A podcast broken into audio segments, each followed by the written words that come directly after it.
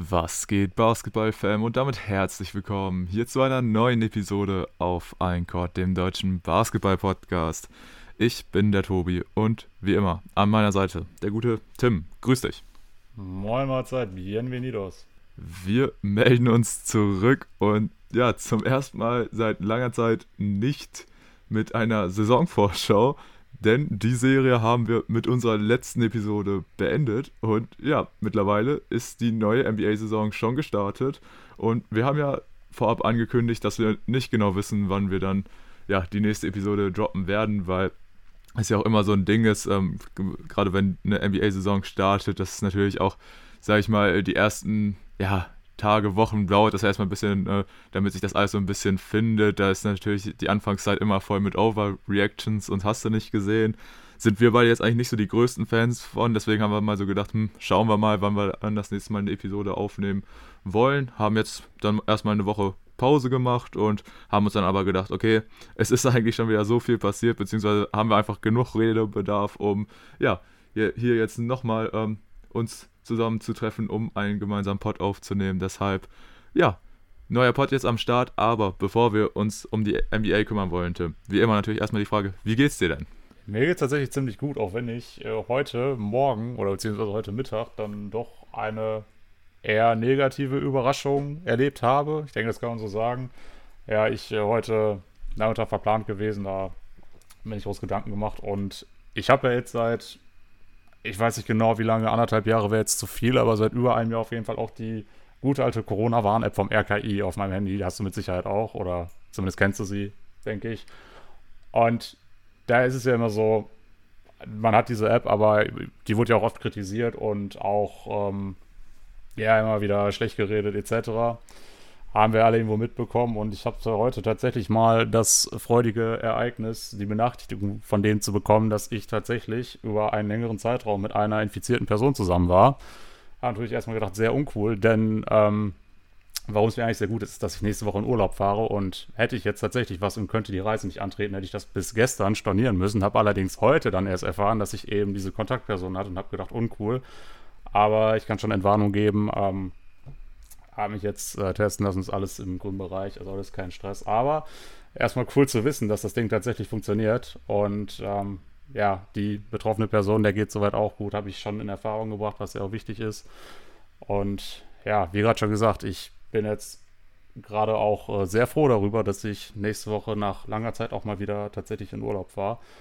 Äh, ja, war natürlich in Pandemiezeiten jetzt immer nicht so ganz einfach und vor allem auch dadurch, dass ja jetzt auch die Fallzahlen so langsam dann doch wieder sich in eine ganz negative Richtung bewegen, ist einem da vielleicht tatsächlich auch ein bisschen unwohl bei. Dennoch freue ich mich natürlich einfach darauf, auch mal wieder irgendwo was anderes zu sehen als nur die eigenen vier Wände. Und ja, deswegen bin ich da doch gerade eher positiv gestimmt. Aber wie sieht es bei dir aus?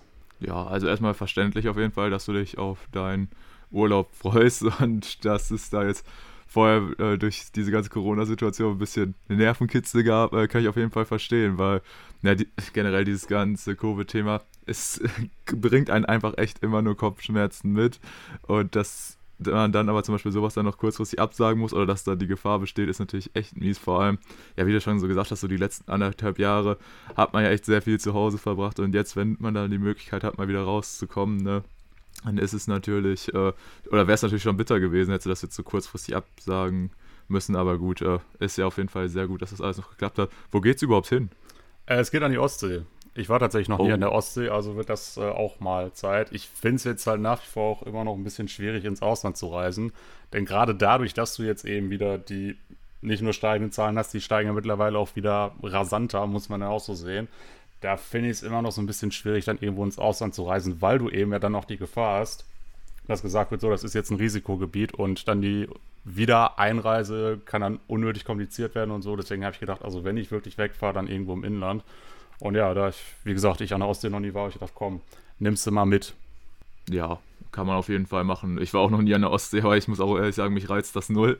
Aber ja, äh, ja jetzt Urlaub in Deutschland ist, denke ich, definitiv nicht verkehrt mir wäre da aktuell auch ein bisschen unwohl bei, jetzt irgendwie ins Ausland äh, zu fliegen, aufgrund halt einfach der ja, neu ansteigenden Zahlen und wie sich das gerade jetzt alles entwickelt. Ich meine, es ist halt Erkältungssaison, da verbreiten sich Viren auch deutlich schneller und ja, generell äh, bei Covid, das Thema bleibt halt einfach ähm, präsent. Ähm, äh, mittlerweile bin ich auch so äh, in dieser Phase, wo ich mich ja auch ähm, bisschen intensiver mit einer potenziellen Booster-Impfung äh, auseinandersetzen sollte, beziehungsweise es ja auch schon mache, denn ich habe das ja auch schon mal im Pod gesagt, äh, ich wurde im Sommer mit Johnson Johnson geimpft, äh, beziehungsweise mit dem Impfstoff von denen. Und ja, mittlerweile ist da ja so ein bisschen die Erkenntnis, dass der Impfstoff wahrscheinlich nicht den besten Impfschutz bietet. Deshalb, ja, denke ich, wäre da so eine Booster-Impfung in den kommenden Wochen, denke ich, definitiv nicht verkehrt. Und ja, deshalb also Corona, es bleibt wie immer dabei und äh, ja, ich denke auch, das wird sich in den kommenden Wochen und Monaten auch erstmal nicht ändern. Aber von daher, ja, man hat sich ja jetzt in den letzten anderthalb Jahren auch schon irgendwo dran gewöhnt, oder?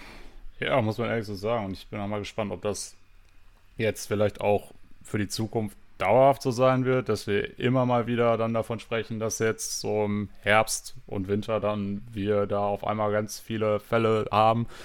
Bin ich echt mal gespannt. Also es heißt ja auch aus mehreren Richtungen, dass man wahrscheinlich im Laufe des kommenden Jahres, im Zeitraum zwischen März und Juni ist das, was ich oft lese, dass es dann irgendwann so sein soll, dass man nicht mehr von einer Pandemie spricht.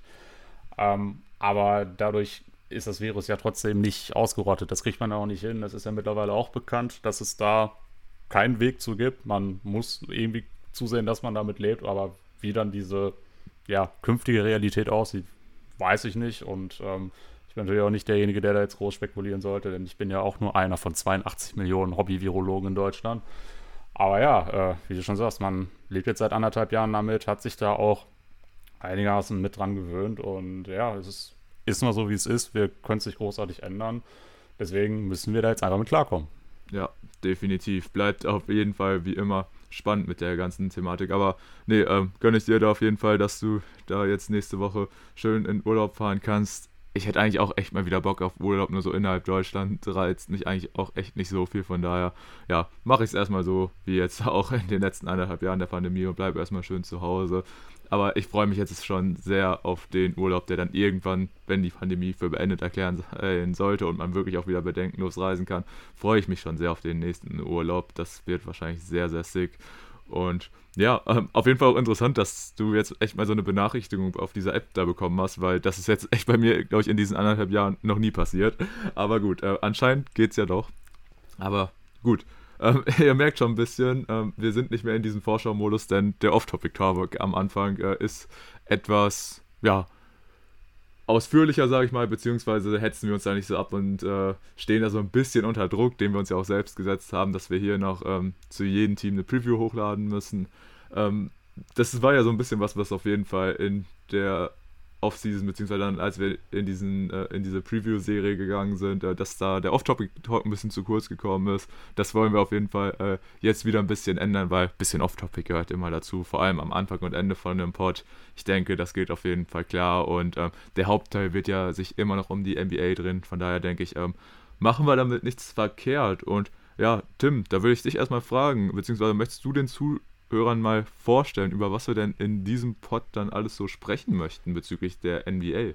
Ja, es gibt grundsätzlich jetzt aktuell sehr viele Dinge, über die man sprechen könnte. Was wir beide uns jetzt heute vorgenommen haben, ist, dass wir zum einen über die ersten Spiele unserer beider Lieblingsteams sprechen. In diesem Fall auf deiner Seite die Dallas Mavericks, auf meiner Seite die Denver Nuggets.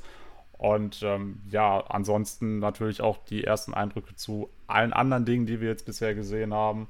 Und äh, dazu natürlich auch noch ein größeres Thema, was aktuell doch so ein bisschen hochkocht. Es ist noch nicht am Überkochen, denn da fehlt noch ein bisschen was, aber natürlich auch die ganze Geschichte um den Owner der Phoenix Suns, nämlich Robert Sava, bei dem es ja dann auch große Anschuldigungen gibt, ähm, was alles sehr unschön ist, aber ja, alles dazu werden wir dann später noch besprechen und ja, dann schauen wir einfach mal, was uns sonst noch so an kleineren Themen einfällt, über die wir uns mal äußern könnten wo wir uns auch mal zu austauschen können. Und ja, das dann zumindest erstmal so der grobe Fahrplan für heute. Richtig. Und ja, dann würde ich sagen, können wir jetzt eigentlich auch schon mal direkt reinstarten und ein bisschen über unsere Lieblingsteams quatschen. Ähm, ja, ist vielleicht für die Zuhörer, die sich jetzt nicht unbedingt so sehr für die Denver Nuggets oder Dallas Mavericks interessieren, nicht ganz so interessant. Aber ich sag mal so, wir sind, glaube ich, beide nicht so positiv gestimmt, beziehungsweise so happy über den bisherigen Saisonstart. Deswegen werden wir uns da jetzt, denke ich, ein bisschen drüber auskotzen. Und wer da einfach Bock drauf hat, äh, zu hören, wie wir beide einfach ein bisschen angepisst von der aktuellen Lage sind, äh, der kann sich auf jeden Fall auch diesen äh, Teil des Pods gönnen, auch wenn ihn vielleicht die Teams nicht so interessieren. Äh, wäre jetzt meine Frage, Tim, möchtest du da mit deinen Denver Nuggets anfangen oder äh, soll ich starten? Ja, ich denke, dass ja der Großteil unserer Zuhörer dann doch die Dallas Mavericks ein bisschen mehr verfolgt, würde ich sagen, lass uns auch mit denen starten. Und da würde ich dir dann auch sehr gerne den Vortritt lassen. Alles klar, gut, ähm, dann reden wir über die Dallas Mavericks. Ähm, ja, um vielleicht kurz äh, das einmal äh, festzuhalten, wir sprechen jetzt gerade darüber am 30. Oktober, sprich ähm, die Dallas Mavericks haben aktuell fünf Saisonspiele gespielt und wenn man sich nur den Rekord anguckt, dann fragt man sich vielleicht so, hey, wieso ähm, ist denn der Tobi so negativ gestimmt? Denn die Dallas Mavericks stehen doch 3 zu 2, haben mehr Spiele bislang gewonnen als verloren. Es sieht doch eigentlich alles ganz solide aus. Und ähm, ja, wenn man jetzt nur auf den Rekord guckt, dann stimmt das auch auf jeden Fall. Allerdings muss man da ein bisschen auch drauf gucken, gegen wen die Mavs gespielt haben und wie die Spiele jeweils so ausgegangen sind. Denn man hatte zum Saisonstart den Auftakt gegen die Atlanta Hawks. Hier hat man ziemlich deutlich, muss man wirklich sagen, mit 87 zu 113 verloren. Also direkt mal gegen ein Team, ja, dann doch äh, ziemlich die Leviten gelesen bekommen, welches auf jeden Fall auch ähm, die Ambition hat, weit äh, in der Postseason ähm, ja, zu kommen und natürlich auch sehr relevanten Basketball zu spielen. Also erstmal direkt mit einer Niederlage reinzustarten, natürlich nicht ganz so cool, aber wie gesagt, gegen die Hawks kann man auf jeden Fall verlieren. Und danach folgten drei Siege, was natürlich in erster Linie erstmal gut klingt. Allerdings, wenn man sich dann so ein bisschen die Teams anschaut, ähm, dann ja, muss man auch sagen, also man hat zuerst gegen die Toronto Raptors gewonnen, danach gegen die Houston Rockets und danach gegen die San Antonio Spurs. Sind jetzt alles drei Teams, die ja wahrscheinlich nicht das, die zu den besten Teams der Liga zählen, sondern eher zu den schlechteren. Ähm, ja, man konnte zwar gegen alle diese Teams gewinnen, allerdings auch nie mit mehr als 10 Punkten. Und ja, es waren wirklich äh, teilweise sehr, sehr ähm, schlechte Auftritte auch, beziehungsweise auch ähm, besonders die Anfangsviertel waren bei den Mavs phasenweise grauenhaft. Also in all diesen fünf Spielen lag man immer nach dem ersten Viertel zurück, was auch ähm, sag ich mal, dafür spricht, dass die Mavs auf jeden Fall die, den Start in die Spiele immer irgendwo verpennen und das ist natürlich dann auch immer extrem schwierig, wenn du dann erstmal auch lange Zeit einen Rückstand hinterherläufst und dieser teilweise wie ähm, gegen die Spurs schon im ersten Viertel 20 Punkte beträgt, dann ist das immer ziemlich schwer, das Spiel dann doch noch zu gewinnen. Ich meine, das haben sie dann auch, wie gesagt, gegen diese drei Teams geschafft. Allerdings kam dann danach deine Denver Nuggets. Also sprich, da gab es dann schon zum Saisonstart das erste, ja, inoffizielle Auf ein Court Derby. Und ja, ähnlich wie gegen die Hawks hat man hier mal wieder gegen ein Team gespielt, welches dann doch eher in der kommenden Saison plant, relevanten Basketball zu spielen. Und man hat wieder ziemlich deutlich verloren mit 75 zu 106. Und ja, was soll ich sagen? Also vom Record her, wie gesagt, die Mavs stehen positiv, aber es gibt so viele Sachen, über die ich mich aufregen könnte.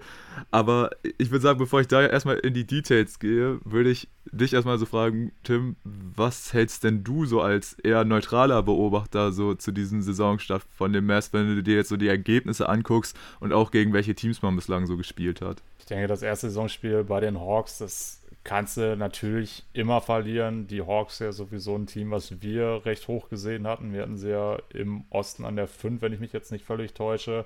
Gab aber auch Leute, die sagen, die Hawks können auch an die 3 oder sogar an die 2 gehen. Von daher kannst du natürlich gegen die Atlanta Hawks verlieren, gerade auswärts überhaupt kein Ding. Klar, es ist irgendwo ein bisschen deutlich dann mit 26 Punkten, das mit Sicherheit. Aber natürlich ist auch beim Season Opener immer so ein bisschen das Ding, du hast jetzt diese ja, Wettbewerbscompetition längere Zeit nicht gehabt. Klar gab es Preseason-Spiele, aber der, der Druck und die mentale Vorbereitung ist natürlich eine komplett andere. Deswegen würde ich das erstmal nicht sonderlich hochhängen, wenn man da verliert. Dann hast du drei Spiele gehabt, die du auch in meinen Augen alle drei gewinnen musst. Du hast schon gesagt, die waren alle sehr knapp. Ja, natürlich. Ähm, und auch die Art und Weise, also man ist jedes Mal ganz schlecht gestartet in die Spiele. Äh, man hat es dann hinten raus dann meistens doch noch gewinnen können, oder was heißt meistens? Also man hat es gegen die Raptors, Rockets und Spurs geschafft. aber das musstest du natürlich auch. Was jetzt dann vielleicht auch so ein bisschen Wermutstropfen war, ich glaube zumindest in den letzten beiden Spielen war dann auch ein Porzingis nicht dabei, äh, der natürlich jetzt auch mit den Erwartungen in die Saison gegangen ist, wieder so ein bisschen mehr der New York Knicks Porzingis zu werden, äh, was er jetzt bisher in meinen Augen auch noch nicht geschafft hat, aber den würde ich da auch noch nicht abschreiben wollen. Ja, und natürlich jetzt heute nach das Spiel gegen meine Nuggets, ähm, da gab es ja auch so ein bisschen so die, die ja, Vermutung, dass eventuell ein Jokic ausfallen könnte, was dann zumindest aus meiner Sicht glücklicherweise nicht der Fall war. Ähm, da war es auch wieder so, dass man einen sehr schlechten Start hatte. Ich glaube, die Nuggets hatten auch relativ früh mit 20 zu 9 oder so geführt. Ähm, also da hast du auch wieder das Problem gehabt, was du auch in den Spielen davor schon gesehen hattest, eben, dass man den Start komplett verpennt, dann irgendwo ein bisschen hinterher rennt. Und man hat es dann, finde ich, geschafft, im Laufe des zweiten Viertels sich da so ein bisschen zu stabilisieren, aber dann im dritten Viertel hat wieder überhaupt nicht funktioniert. Und ja, da muss man sich natürlich jetzt die Frage stellen, woran liegt das? Warum schafft man es einfach nicht von Sekunde 1 äh, mit vollem Fokus in die Spiele zu gehen? Und ähm, ja, ich finde, wenn man sich die Körpersprache von den Spielern anguckt, dann wird schon so ein bisschen deutlich, dass ähm, ja, der Wille zu gewinnen jetzt nicht zu 100% da ist. Ja, sehe ich den Punkt. Und da fragt man sich natürlich auch, was könnte vielleicht ein Faktor dafür sein, dass es nicht daran liegt. Besonders, weil ja, die Mavs ja letztes Jahr ein Team waren, was besonders offensiv ja auch sehr gut performt hat und dann vielleicht die Spiele nicht aufgrund ihrer überragenden Defense gewonnen haben, sondern einfach weil sie den Gegner outgescored haben und ja, natürlich dann allen voran angeführt von einem überragenden Luka Doncic, da ja die meisten Spiele dann für sich entscheiden konnten und so ja, dann auch schlussendlich in die Playoffs einziehen konnten. Und ja, man muss natürlich aber auch sagen, beziehungsweise haben wir es in der Preview auch schon oft, äh, oft und äh, ja, beziehungsweise auch in einer gewissen ähm, in einem gewissen Ton habe ich es ja auch dann gesagt, ähm, wie sehr ich dann doch unzufrieden mit diesem Trainerwechsel von Rick Carlisle zum neuen Head Coach Jason Kidd bin. Und ja, ich denke, ähm, ihn dafür jetzt natürlich erstmal als verantwortlich zu machen, ist in erster Linie einfach, weil man kann sagen, ja, neuer Trainer, natürlich, das braucht auch Zeit, um sich einzuspielen und so. Sehe ich alles. Ähm, Allerdings ist das, beziehungsweise diese Ansätze, die Kit wählt, finde ich dann doch wirklich sehr komisch und ich bin da auch ein bisschen unschlüssig, weil ich habe ja gesagt, die Mavs haben sich ja auch in der vergangenen Saison und auch generell über die letzten Jahre viel über ihre Offense ausgezeichnet und die läuft halt in der aktuellen Saison noch gar nicht. Wie gesagt, fünf Spiele, Small Sample Size und so, ist ja alles äh, klar. Aber was mich dann doch ein bisschen sehr stutzig gemacht hat, war da mal so ein Blick, wenn du allein jetzt von allen Advanced Stats, sag ich mal, nur aufs Offensive Rating schaust, da sind die Mavs aktuell auf Platz Nummer 29 in der Liga, also weisen das zweitschlechteste Offensive Rating mit 97,6 auf, auf 100 Possessions. Schlechter sind nur die Detroit Pistons. Zum Vergleich in der vergangenen Saison belegte man da Platz 8, also stellte noch eine Top 10 Offense der Liga mit einem, einem Offensive Rating von 114,6. Also ist da auf jeden Fall ein ganz schöner Einbruch, besonders in der Offensive, ähm, passiert. Und ja, jetzt muss man natürlich mal schauen, woran liegt das, beziehungsweise was könnten Gründe dafür sein. Und natürlich auch so ein bisschen der Fragen, wieso ähm, ist es denn so, dass, ja, sag ich mal, das, was unter einem Carla schon funktioniert hat, wieso funktioniert das denn nicht unter einem Kit? Und da muss man auf jeden Fall sagen, dass ein Jason Kidd da im Moment auch einen ganz anderen Ansatz wählt, als es eben ein Rick Carly gemacht hat. Denn er hat eine sehr interessante Entscheidung getroffen, und zwar, dass der Ball nicht mehr so häufig in Lukas Händen sein soll. Und generell hat er auch in der Vorsaison, äh, beziehungsweise in der Preseason angekündigt, dass ähm, er zum Beispiel auch kein großer Fan von diesen ganzen sinnlosen Dreiergewerfen ist, beziehungsweise dass er da der Meinung ist, dass ähm, ja das Spiel heutzutage halt so ist, dass einfach viele Dreier so, sag ich mal, lustlos hochgeladen, äh, hochgeworfen werden, ob obwohl man sich eigentlich bessere Würfe und so kreieren möchte. Und er hat sich das auch so ein bisschen auf die Fahne geschrieben, von wegen, dass er mehr ähm, ja, über den Post agieren möchte. Und deshalb ähm, ja, war es jetzt auch, sag ich mal, nicht überraschend, dass ähm, ja, die Mavs da ein bisschen, sag ich mal, da natürlich ihre Abschlüsse auch mehr in der Zone suchen und nicht mehr so viel von draußen schießen. Was mich dann allerdings, halt, wie gesagt, ein bisschen stutzig gemacht hat, dass der Ball häufiger aus Lukas Händen kommt, als mir lieb ist. Und ähm, dass man diese Ansätze, die kann man ja alle wählen, ähm, wenn das der äh, Grundidee ist, die äh, Jason Kidd verfolgen möchte. Was ich allerdings nur dann schwierig finde, ist, wenn man diese Spielidee, die man hat, versucht umzusetzen und dabei anscheinend gar nicht auf das eigene Spielermaterial guckt, was man da zur Verfügung hat, beziehungsweise einfach versucht, diese Idee knallhart durchzukloppen, obwohl das vielleicht dann nicht auf die einzelnen Fähigkeiten der Spieler passt. Denn die, wenn wir jetzt zum Beispiel auf die Personalie Christoph Porzingis gucken, er ja auch, sag ich mal, so ein Vorzeige-Buhmann aus äh, letzten Postseason gewesen, weil ihn Ka einen Carly einfach nur in die Ecke gestellt hat und er quasi, ja, ein äh, Seven-Foot-Shooting Guard war, der, ja, nicht viel mehr gemacht hat, außer Dreier zu werfen. Und da hieß es ja auch, die Mavs müssen ihn viel äh, häufiger auch in der Zone einsetzen, damit er im Post agieren kann. Ähm, wenn man sich allerdings mal Christoph Porzingis angeguckt hat, dann weiß man, so aufposten, trotz seiner unfassbaren Länge, gelingt ihnen eigentlich gar nicht mal so gut. Und auch ansonsten finde ich es schwierig, weil was wir in dieser Saison jetzt viel gesehen haben, ist, dass Spieler wie beispielsweise Maxi Kleber oder Dorian Finney-Smith, die eigentlich diese prädestinierten 3D-Guys sind, dass die plötzlich in die Zone geschickt werden und da ihre Gegner halt One-on-One schlagen sollen, was ja gar nicht zu ihnen passt, was gar nicht zu ihrem Spielstil passt. Und ja, das finde ich einfach dann doch ein bisschen erschreckend, dass man halt zwar einen neuen Ansatz wählt, aber dann halt das gar nicht mit seinen Spielern, so sag ich mal, kombinieren kann. Also da sind teilweise wirklich ganz, ganz seltsame Abschlüsse bei rausgekommen, wo ich mir auch so denke, hä, also wie, wieso ist das jetzt so?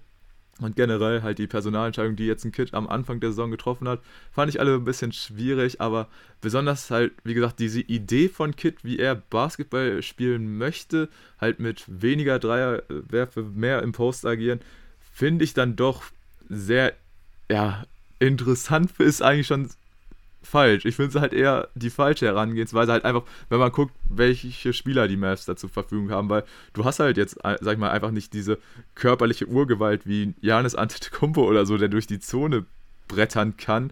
Äh, und deshalb finde ich es schwierig, dann halt Spieler da in den Post zu schicken, die ansonsten das bislang über ihre Karriere nur sehr selten gemacht haben und da jetzt einfach sagst, okay, hier, du hast zwar deine Stärken in anderen Bereichen, aber mach jetzt mal das. Also, das ist echt so mit das Hauptthema, was mich so am meisten ähm, stört, weil wie gesagt, dieser Abfall der Offense, das ist ja wirklich schon dramatisch, auch wenn man jetzt, wie gesagt, Small Sample Size, aber das ist die Idee, die ein Kid verfolgen möchte und äh, da frage ich mich auch echt, wie lange er da an diesem Plan wohl noch festhalten möchte, weil bislang überzeugt mich das auf jeden Fall sehr wenig.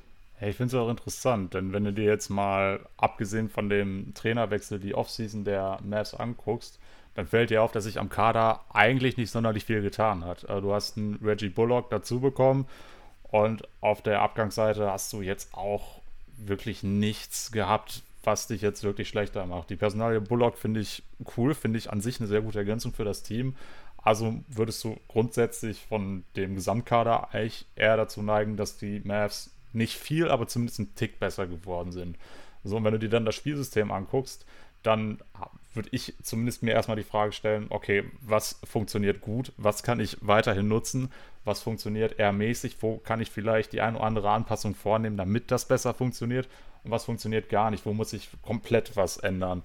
Und bei Kids scheint ja jetzt tatsächlich dann der Ansatz gewesen zu sein, ja, ich habe einfach so gewisse Grundprinzipien, die ich unbedingt durchdrücken möchte. Und da finde ich, greift dann das, was du jetzt äh, auch erklärt hast, du hast einfach für gewisse Ideen nicht das nötige Spielermaterial. Und ich, ich frage mich dann auch, du hast doch gesehen, dass ein Luka Doncic mit dem Ball in der Hand einfach in so vielen Dimensionen gefährlich ist, sei es ähm, von der Dreierlinie direkt als Shooter, ähm, sei es im Pick and Roll, wenn er den Ring attackiert, sei es als Passer. Also wenn der Junge den Ball in der Hand hat, dann ist immer Gefahr. E egal in ähm, ja, wie es dann tatsächlich dann, wie der Angriff dann ausgespielt wird. Aber dass du dann direkt sagst, ja, ich äh, gebe den Ball erstmal dann in andere Hände. Gut, wenn du Leute dafür hättest, das zu machen, dann kannst du das natürlich auch mit einstreuen, klar.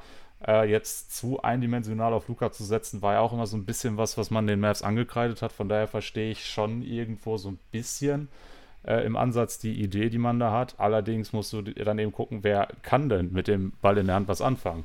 Und da geht es dann eben los. Ähm, ich hatte dir heute auch noch ein, äh, oder ich weiß nicht, ob ich dir den Tweet geschickt hatte oder du mir. Wir haben ja heute ein paar Tweets und her geschickt und da fand ich einen ganz passend. Da hieß es ja, also ich glaube, abgesehen von Jalen Brunson kann sonst auch keiner mit dem Ball in der Hand was anfangen. Und ich finde, das trifft es halt unfassbar gut, denn ähm, ich weiß wirklich nicht, äh, wen du da dann ansonsten den Ball in die Hand geben sollst, wenn du sagst, nee, Luca, jetzt aber mal mehr Offball. Ich verstehe es nicht. Und Luca Doncic für mich ja auch ein Spieler gewesen, der ja Offball jetzt bisher auch noch nicht so sonderlich geglänzt hat. Also da auf jeden Fall noch Luft nach oben hat. Also nicht, dass er äh, jetzt niemand ist, der, der sich da nicht verbessern könnte. Das kann er auf jeden Fall. Aber ich finde, er ist jetzt einfach noch nicht so unbedingt in der Verfassung, dass er das machen sollte. Weil wenn man sich dann auch Luca nochmal genauer anguckt, er hat jetzt auch dieses Jahr erneut das Problem, dass er mit keiner guten Shape aus der Offseason gekommen ist.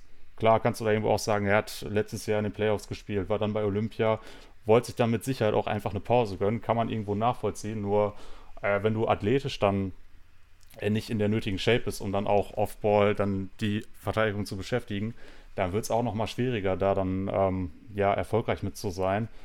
Und deshalb finde ich auch insgesamt die Entscheidung von Kit dann doch sehr bemerkenswert, aber nicht im positiven Sinne.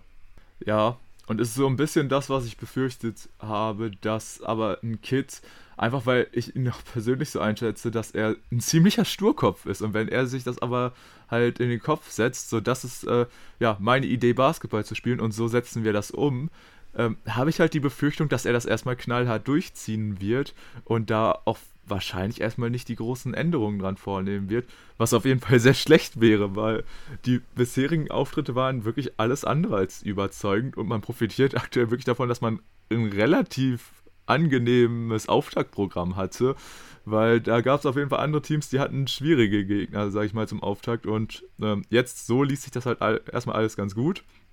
Aber äh, ja, wird man jetzt irgendwie schon 1-4 oder so stehen, was natürlich ein absoluter Katastrophenstart wäre, dann äh, wäre, glaube ich, die Stimmung in Dallas auch schon wieder ein bisschen anders. Wobei, also generell, was ich so wahrnehme, es gibt halt kaum jemanden, der mit dem, was äh, die Mavs und, äh, da aktuell veranstalten, extrem zufrieden ist. Natürlich, Luca ist auch noch nicht wirklich gut in Form.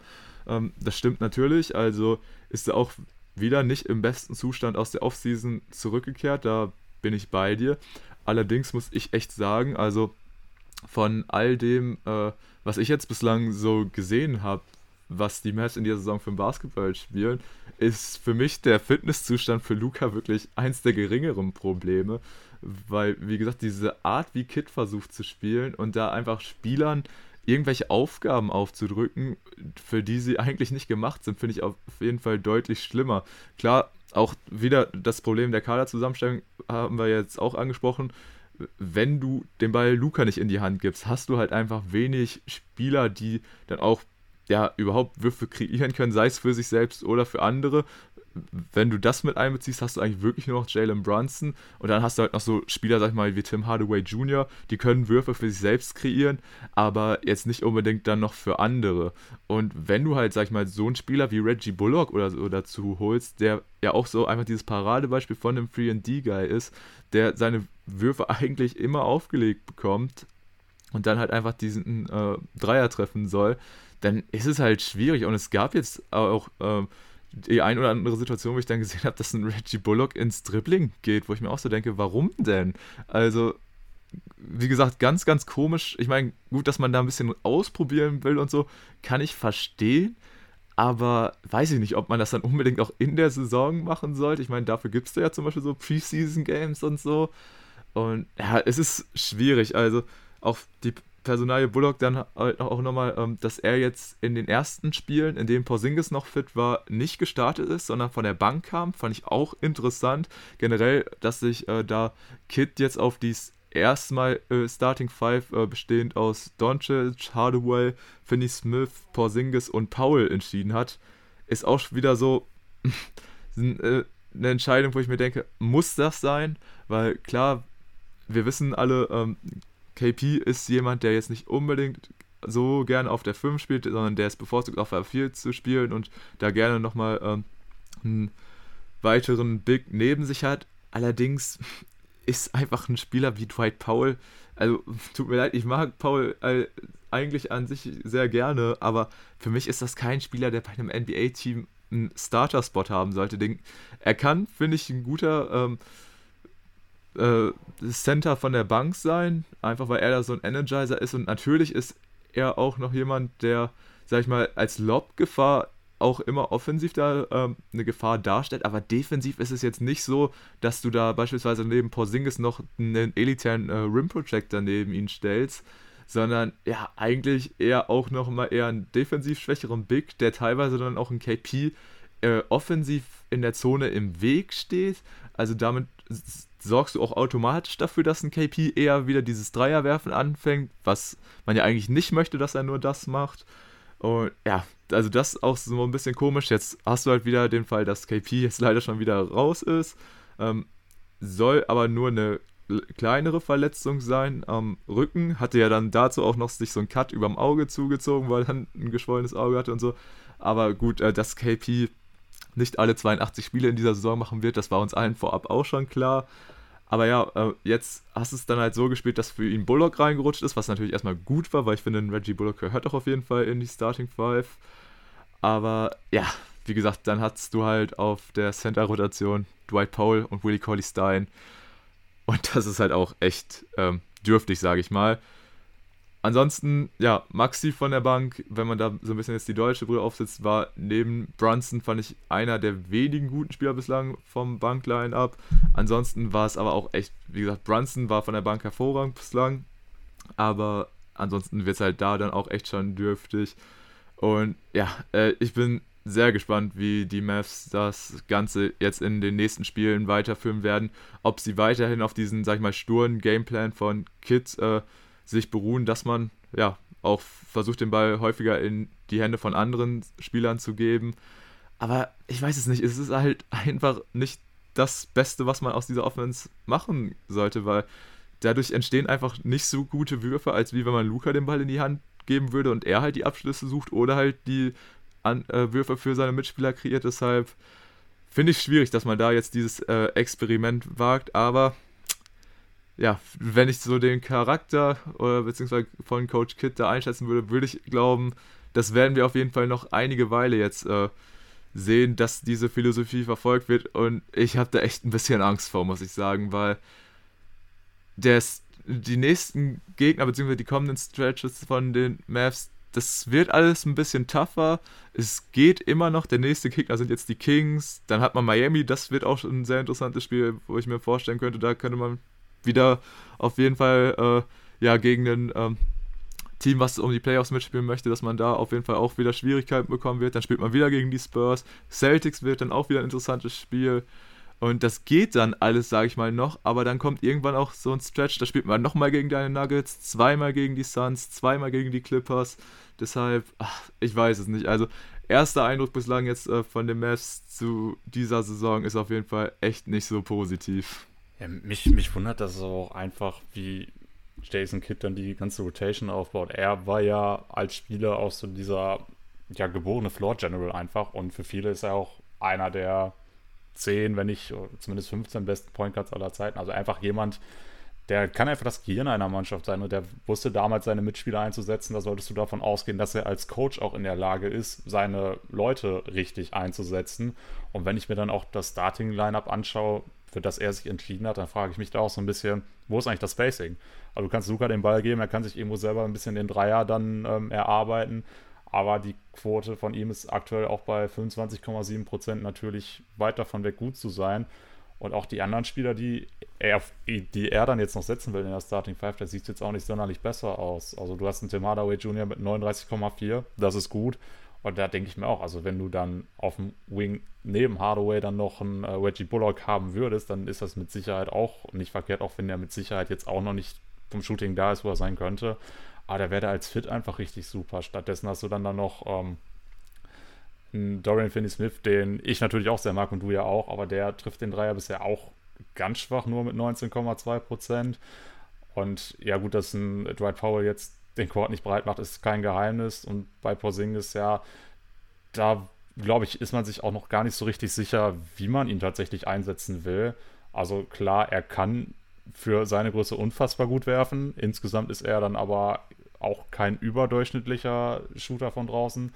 In der Zone, ja, finde ich, oder fand ich auch schon in den Playoffs, dass man ihn da eigentlich mehr hätte einsetzen müssen. Das ist aber bisher auch irgendwie noch nicht so, so das ganz wahre. Also, mehr weiß ich nicht. Aber wie du auch schon sagst, Jason Kidd ist jemand, den du vom Charakter her dann irgendwo schon als stur bewerten müsstest. Also sehe ich genauso. Er war jemand, der irgendwo immer seinen eigenen Kopf hatte und da denke ich, ist es auch unfassbar schwer äh, für die Assistant Coaches, ihm da vielleicht so ein bisschen reinzureden oder ihm da vielleicht so ein bisschen von, von anderen Lösungen zu überzeugen. Also ich kann absolut nachvollziehen, wenn man als Mavs-Fan aktuell so ein bisschen äh, Angst hat, was die Entwicklung da angeht. Also klar, mit 3 zu 2 in die Saison starten, sieht erstmal auf dem Papier ganz ordentlich aus. Also 60% oder 60 Win Percentage, wie auch immer man es jetzt ähm, sehen möchte, ist erstmal eben ganz gescheit und das ist dann wahrscheinlich auch eine Quote, die am Ende der Saison, wo wir natürlich noch lange nicht sind, aber da würde das natürlich auch für einen Playoff-Platz reichen. Und das müsstest du, muss auch dein Anspruch sein irgendwo, aber wir haben es ja schon gesagt, bei den Gegnern, den du hattest, äh, da ist das eigentlich so schon das Mindeste, was man hätte erwarten können. Ähm, eigentlich hättest du vielleicht auch ähm, sogar darüber nachdenken können, dass du die Hawks oder die Nuggets oder zumindest ein Team von den beiden schlägst. Also hättest du, ich habe mir vor der Saison den, ähm, den Schedule von den Mavs nicht angeguckt, aber ich, wenn ich es jetzt so sehe, dann hätte ich eigentlich auch gedacht, also mit 4-1 sollte eigentlich schon dein Anspruch sein, da rauszugehen. Stattdessen hast du jetzt drei Spiele gewonnen, also eins weniger und das dann teilweise auch macht einen sehr schwierigen Spielverlauf. Also dass man da vielleicht so ein bisschen Bauchschmerzen hat in Dallas, wie gesagt, ist für mich schon absolut greifbar. Ja, also es ist wirklich schwierig und ich bin mir einfach extrem unsicher, was diese ganze Situation dann jetzt mit ja, Head Coach Kit ergeben wird. Ich meine, ich habe es in der Preview auch schon äh, ausführlich genug erläutert, dass ich einfach mit der Entscheidung, ihn als Head Coach einzusetzen, jetzt nicht zufrieden war und auch generell einfach keine Sympathien für diesen Mann empfinde, sondern eher das genaue Gegenteil.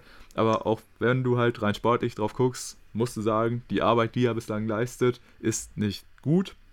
Und ja, da muss man jetzt einfach mal schauen, wie sich das Ganze noch so verändert. Ich finde das aber halt auch echt interessant, weil ich sag mal, so, was ja auch so ein Argument war, was du so ein bisschen, wo du versucht hast, das positiv zu reden, dass ja ein Luca, sag ich mal, vielleicht unter Kit noch den nächsten Schritt machen kann äh, da er ja auch halt einfach selber Point Guard war und ja, da ihn vielleicht nochmal ein bisschen unter seine Fittiche nehmen kann. Allerdings, ja, hat man davon jetzt noch gar kein Bild, beziehungsweise äh, wenn ja der Gedanke ist, ich nehme erstmal meinen Point Guard den Ball aus der Hand, verstehe ich auch nicht so ganz, was da der Ansatz von Kid ist, weil ich glaube, hätte sein, seine Trainer hätten ihn das damals gesagt, wäre er auch nicht so zufrieden gewesen. Deshalb weiß ich nicht. Und generell auch so Postgame-Interviews und so mit Kid finde ich auch immer sehr schwierig, mir die zu geben, weil, ja, wie gesagt, er, er, wirkt einfach immer für mich wie so ein totaler Sturkopf. Wenn er mal so eine etwas äh, schärfere Frage von so einem Reporter kommt, kommt da meistens so eine flapsige Antwort und, ja, ich weiß es nicht. Also, der Typ wirkt für mich einfach immer noch null professionell, muss ich sagen. Was aber, glaube ich, dann auch wieder eher so ein persönlicher Abneigungsgrund ist und so. Aber ja, ähm, ich bin, wie gesagt, echt gespannt, wie sich das Ganze jetzt unter ihm noch entwickeln wird. Ich meine, er hat ja den Stuff um ihn herum, der ihn eigentlich sagen müsste, zumindest wenn sich das erstmal so weiterentwickelt, ey, Jason, guck mal doch nochmal vielleicht darüber, ob wir unseren Gameplan nochmal überarbeiten sollten, ob es da nicht bessere Lösungen gibt. Aber ja, ich meine, ich weiß auch immer noch nicht so ganz genau, was man, was er so eine Art von Trainer sein möchte, ne? Weil, wie gesagt, die Station, die, bei denen er jetzt vorher war, das, da war er jetzt nicht so extrem erfolgreich. Klar, man sagt immer, er ist der Trainer, der unter den Jahren ist so diesen ersten richtigen großen Schritt in seiner Entwicklung gemacht hat und so. Aber, an, aber jetzt außerhalb davon, irgendwie zu sagen, dass Kit jetzt so der super Player Development Coach oder so wäre, weiß ich nicht. Und auch ob er jetzt so einer ist, den die Spieler total mögen oder so, gab es auch so eine Story, die wirst du wahrscheinlich nicht mitbekommen haben aber dass äh, ein sogenanntes Player Concil, also sozusagen der Mannschaftsrat der Mavs, ist äh, vor dem Spiel gegen die Rockets wohl zu Kit gegangen und hat ihn vorgeschlagen, so, hey, im Spiel gegen die Rockets, ähm, lasst doch bitte alle 15 Rotationsspieler von uns spielen, also dass wirklich auch jeder Spieler seine Einsätze bekommt, einfach um die Stimmung in der Mannschaft zu verbessern und so. Das hat er dann auch gemacht und äh, hat natürlich auch viele Mavs-Fans gefreut, dass dann auch junge Spieler wie Josh Green oder auch Moses Brown da auch mal ihre Minuten bekommen haben. Und da haben viele so gedacht, ey, cool, dass äh, Kid da anscheinend auch auf seine Spieler hört. Ähm, dieser Mannschaftsrat wird wahrscheinlich, also auch wenn die Namen nicht offiziell genannt wurden, aber es wird sich dabei sehr wahrscheinlich um Luka Doncic, Christoph Porzingis und Tim Hardaway Jr. handeln. Und ja, das hat natürlich viele gefreut, dass da Kid anscheinend auch auf seine Spieler gehört hat. Und ja, dann waren erstmal viele gehypt und haben so gedacht, ey, vielleicht ist es jetzt die Chance für so jemanden wie Josh Green endlich wieder mehr Minuten und so zu bekommen. Und im nächsten Spiel gegen die Spurs war es dann, meine ich, äh, obwohl da ein Porzingis schon verletzt ausgefallen ist oder ein Sterling Brown, äh, haben dann ja Spieler wie Green und äh, Brown auch erstmal ein DNP bekommen. Von daher, ja, weiß ich nicht. Also, das ist dann natürlich auch einigen Fans ein bisschen böse aufgestoßen. Aber generell, wenn du auch so ein bisschen so dich in der Mass-Community, sei es jetzt ein bisschen auch bei den Amis, aber auch hier so in Deutschland, die Grundstimmung ist halt einfach nicht so positiv und ich glaube, es hängt einfach wirklich sehr viel an Jason Kidd und das versuche ich jetzt aus einer möglichst neutralen Sicht zu sagen. Ja, ich bin da ja grundsätzlich in eine ähnliche Richtung unterwegs wie du und das auch tatsächlich aus einer sehr neutralen Sicht. Ähm, ja, also ich kann das absolut verstehen. Ich verstehe alle Bedenken, die man da auf Mavs Seite hat und ich denke auch, wenn Jason Kidd da nicht über seinen Schatten springt und selber für sich realisiert, das funktioniert so nicht, wie er sich das vorstellt, er muss da einfach die Pläne umschmeißen, dann ähm, würde es mich nicht wundern, wenn die Mavs dann auch am Ende der Saison eine der größeren Enttäuschungen werden. Es ist jetzt selbstverständlich noch ganz weit weg und da muss man jetzt auch noch nicht drüber reden, denn äh, die Mavs haben jetzt fünf Spiele gemacht von 82. Da kann natürlich noch extrem viel passieren. Nur bisher, finde ich, täuscht das, was man auf dem Papier hat, extrem von dem, was man dann tatsächlich auch gesehen hat. Und deswegen finde ich, muss man da wirklich über eine Trendumkehr schon nachdenken, auch wenn es doch unfassbar früh ist. Aber der Ansatz, für den man sich da aktuell entscheidet, der ist einfach nicht sonderlich zukunftsweisend. Word. Gut, äh, ich denke, damit haben wir jetzt auch erstmal genug über die Mavs gesprochen. Beziehungsweise, nee, um einfach so ein bisschen auch diesen äh, Overreaction Vibe ein bisschen hier reinzubekommen, Tim, äh, möchte ich gerne eine Prozentzahl von dir wissen, wie auch schon letztens, als es äh, um potenzielle individuelle Auszeichnungen für Joel Embiid äh, ging. Äh, ich möchte wissen, Tim, die Wahrscheinlichkeit, dass Jason Kidd nach dem Christmas Game der Mavs gegen die Utah Jazz noch Head Coach der Dallas Mavericks ist, wie hoch schätzt du die Wahrscheinlichkeit ein? Oh, das ist eine gute Frage. Ich weiß jetzt nicht, wie viele Spiele man dann bis dahin gemacht hätte. Ähm, wahrscheinlich so um die 30, würde ich jetzt mal grob schätzen. Hätte ich jetzt spontan auch gesagt. Äh, das ist natürlich dann nicht mal eine Saisonhälfte. Oh, also wie hoch ist die Wahrscheinlichkeit, dass er nicht mehr Coach ist? Also wie hoch, dass er vorher entlassen wird? Willst du jetzt von mir wissen? Ja, ich glaube, ich habe die Frage andersrum formuliert, aber ja, äh, beantworte sie so, wie du willst. Okay. Also mit viel oder wenig Prozent, aber sag halt einfach, äh, was dein Take dann insgesamt ist. Ich glaube ist. aktuell, dass er zu 65 Prozent noch der Coach sein wird. Okay, ja.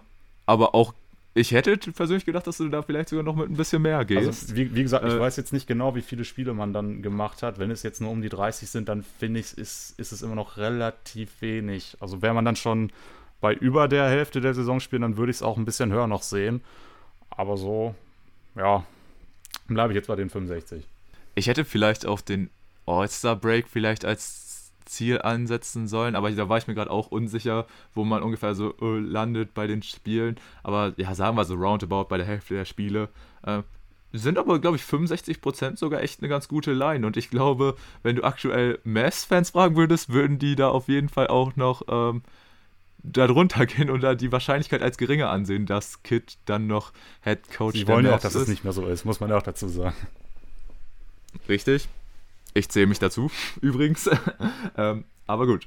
Ja, dann würde ich sagen, haben wir genug über mein Lieblingsfranchise geredet und ich auch ein bisschen gerantet. Und deswegen würde ich natürlich den Ball jetzt dir zuspielen und du darfst ein bisschen über deine Denver Nuggets philosophieren. Ja, du hast jetzt äh, zu Beginn des Podcasts gesagt, dass wir beide mit unseren Teams doch sehr unzufrieden sind. Also bei mir würde ich jetzt vielleicht nicht sagen, dass ich sehr unzufrieden bin. Dennoch bin ich äh, auch alles andere als zufrieden.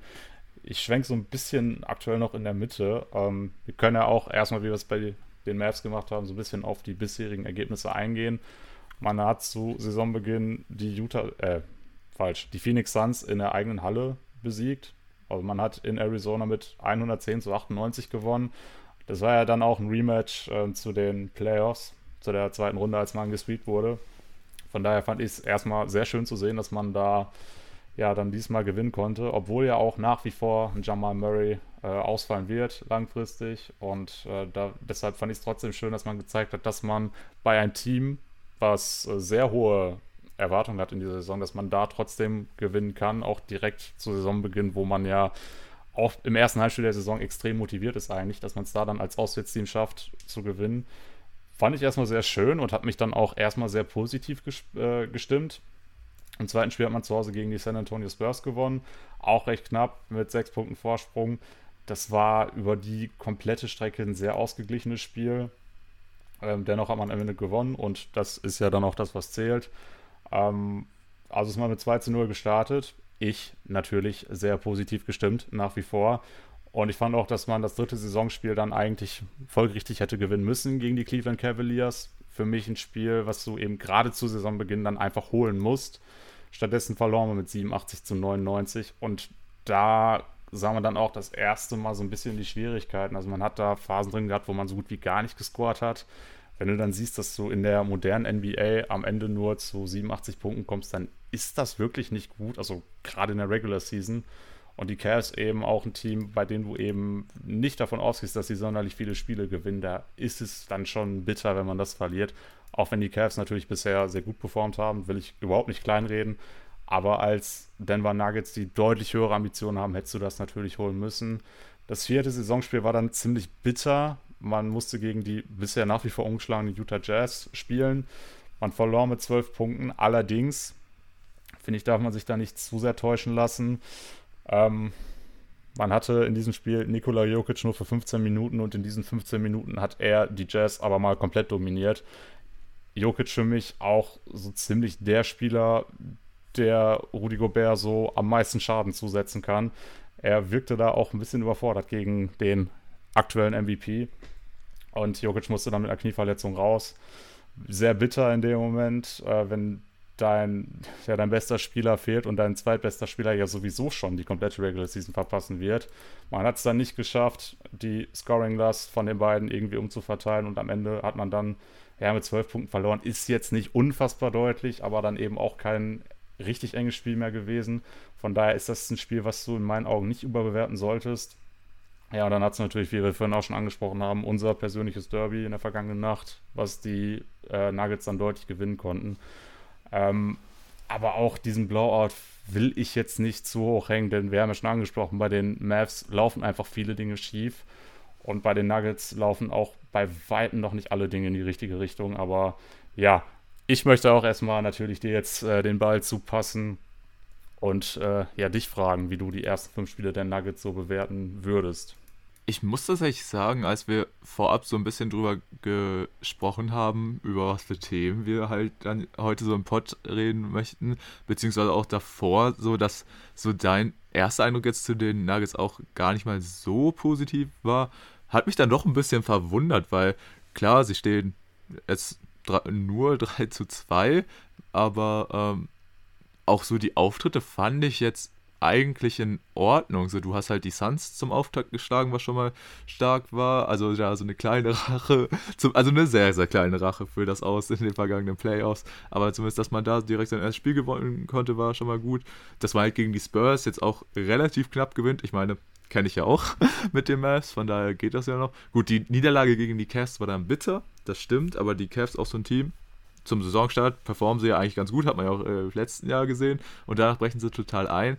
Und wie gesagt, dieses Spiel gegen die Jazz, das hätte man eigentlich, bin ich mir ziemlich sicher, gewonnen, hätte man da nicht einen Jokic sicherheitshalber geschont, weil er halt wirklich super stark ausgesehen hat. Und ja, die Mavs hat man dann aus der Halle geschossen, deshalb sieht das eigentlich auf dem Papier ganz gut aus, aber wenn ich mich dann so ein bisschen näher damit jetzt nochmal beschäftigt habe, muss ich auch sagen, okay, ich kann schon verstehen, woher deine Bedenken kommen. Einfach, weil doch anscheinend der Ausfall von Jamal Murray zumindest zum aktuellen Zeitpunkt dann doch gerade noch ein bisschen schwerer wiegt als zum Beispiel in der vergangenen Saison oder als wir das jetzt vorab auch so ein bisschen eingeschätzt haben. Einfach weil auch Michael Porter Jr., auf den ja jetzt auch viele jetzt in der kommenden, in dieser Saison gesetzt haben, äh, dass er da den nächsten Schritt macht, scheint jetzt gerade noch ein bisschen Schwierigkeiten haben, zu haben, in die Saison zu starten. Also ja wirklich für seine Verhältnisse wirklich sehr schwache Quoten auch aufweist. Und dadurch ist man ja jetzt so ein bisschen, sag ich mal, in der Zwangslage, dass ein Jokic dann wieder primär in die Rolle des Scorers gehen muss, was ihn ja aber eigentlich, beziehungsweise was ja eigentlich nicht sein Hauptspiel ist, denn er ist ja wirklich eigentlich dieser Point Center, der da wirklich äh, ja für andere ja initiiert und da einfach möglichst viel Chaos stiftet an, und selber jetzt gar nicht mal so der Typ ist, der jetzt so sagt, hey, ich äh, muss hier unbedingt die meisten Punkte oder so scoren. Und ja, das merkst du dann natürlich schon, dass da ein bisschen was abgeht. Aber ich muss tatsächlich sagen, so jetzt, wie gesagt, auch, wie gesagt, die Nuggets stehen 3 zu 2, also auch positiv. Und das muss ich sagen, wenn ich mir dann halt auch so diesen Spielplan ansehe, denke ich, geht das in Ordnung. Wie gesagt, hätte man die, dieses Spiel gegen die Jazz noch gewonnen, dann würde man sogar 4-1 stehen, hätte diese bittere, beziehungsweise vielleicht auch ein bisschen unnötige Niederlage gegen die Cavs. Aber von daher, mich hat es tatsächlich ein bisschen, sag ich mal, überrascht, dass du da so ein bisschen auch, äh, ja, wie gesagt, unzufrieden war vorhin auf jeden Fall überspitzt formuliert, aber dass du da jetzt auch ein bisschen, du hast noch ein bisschen äh, kritisch begutachtest. Aber ich glaube, das ist auch so ein generelles Ding als Fan, dass man da auch, wenn es vielleicht gerade ganz gut läuft, dass man da natürlich auf die Punkte, die nicht so laufen, dass die vielleicht ein bisschen überwiegen, beziehungsweise dass man da einfach ein bisschen kritischer drauf achtet? Ja, das ist mit Sicherheit ein Ding, keine Frage. Also als, als Fan des eigenen Teams siehst du das Team nun mal ein bisschen kritischer, da gebe ich dir absolut recht. Wenn ich dir jetzt aber sagen würde, dass die Nuggets in dieser Saison ohne Probleme, oder ohne Probleme ist vielleicht auch ein bisschen überspitzt, aber bei den Spielen, die du bisher hattest, könntest du genauso gut 5-0 stehen, oder würdest du mir da jetzt komplett widersprechen? Nö, das ist auf jeden ja, Fall möglich. Und das ist eben auch so, so ein bisschen die, die Sorge, die ich da habe, denn du bist jetzt noch viel abhängiger von Jokic, als ich es eigentlich vermutet hätte.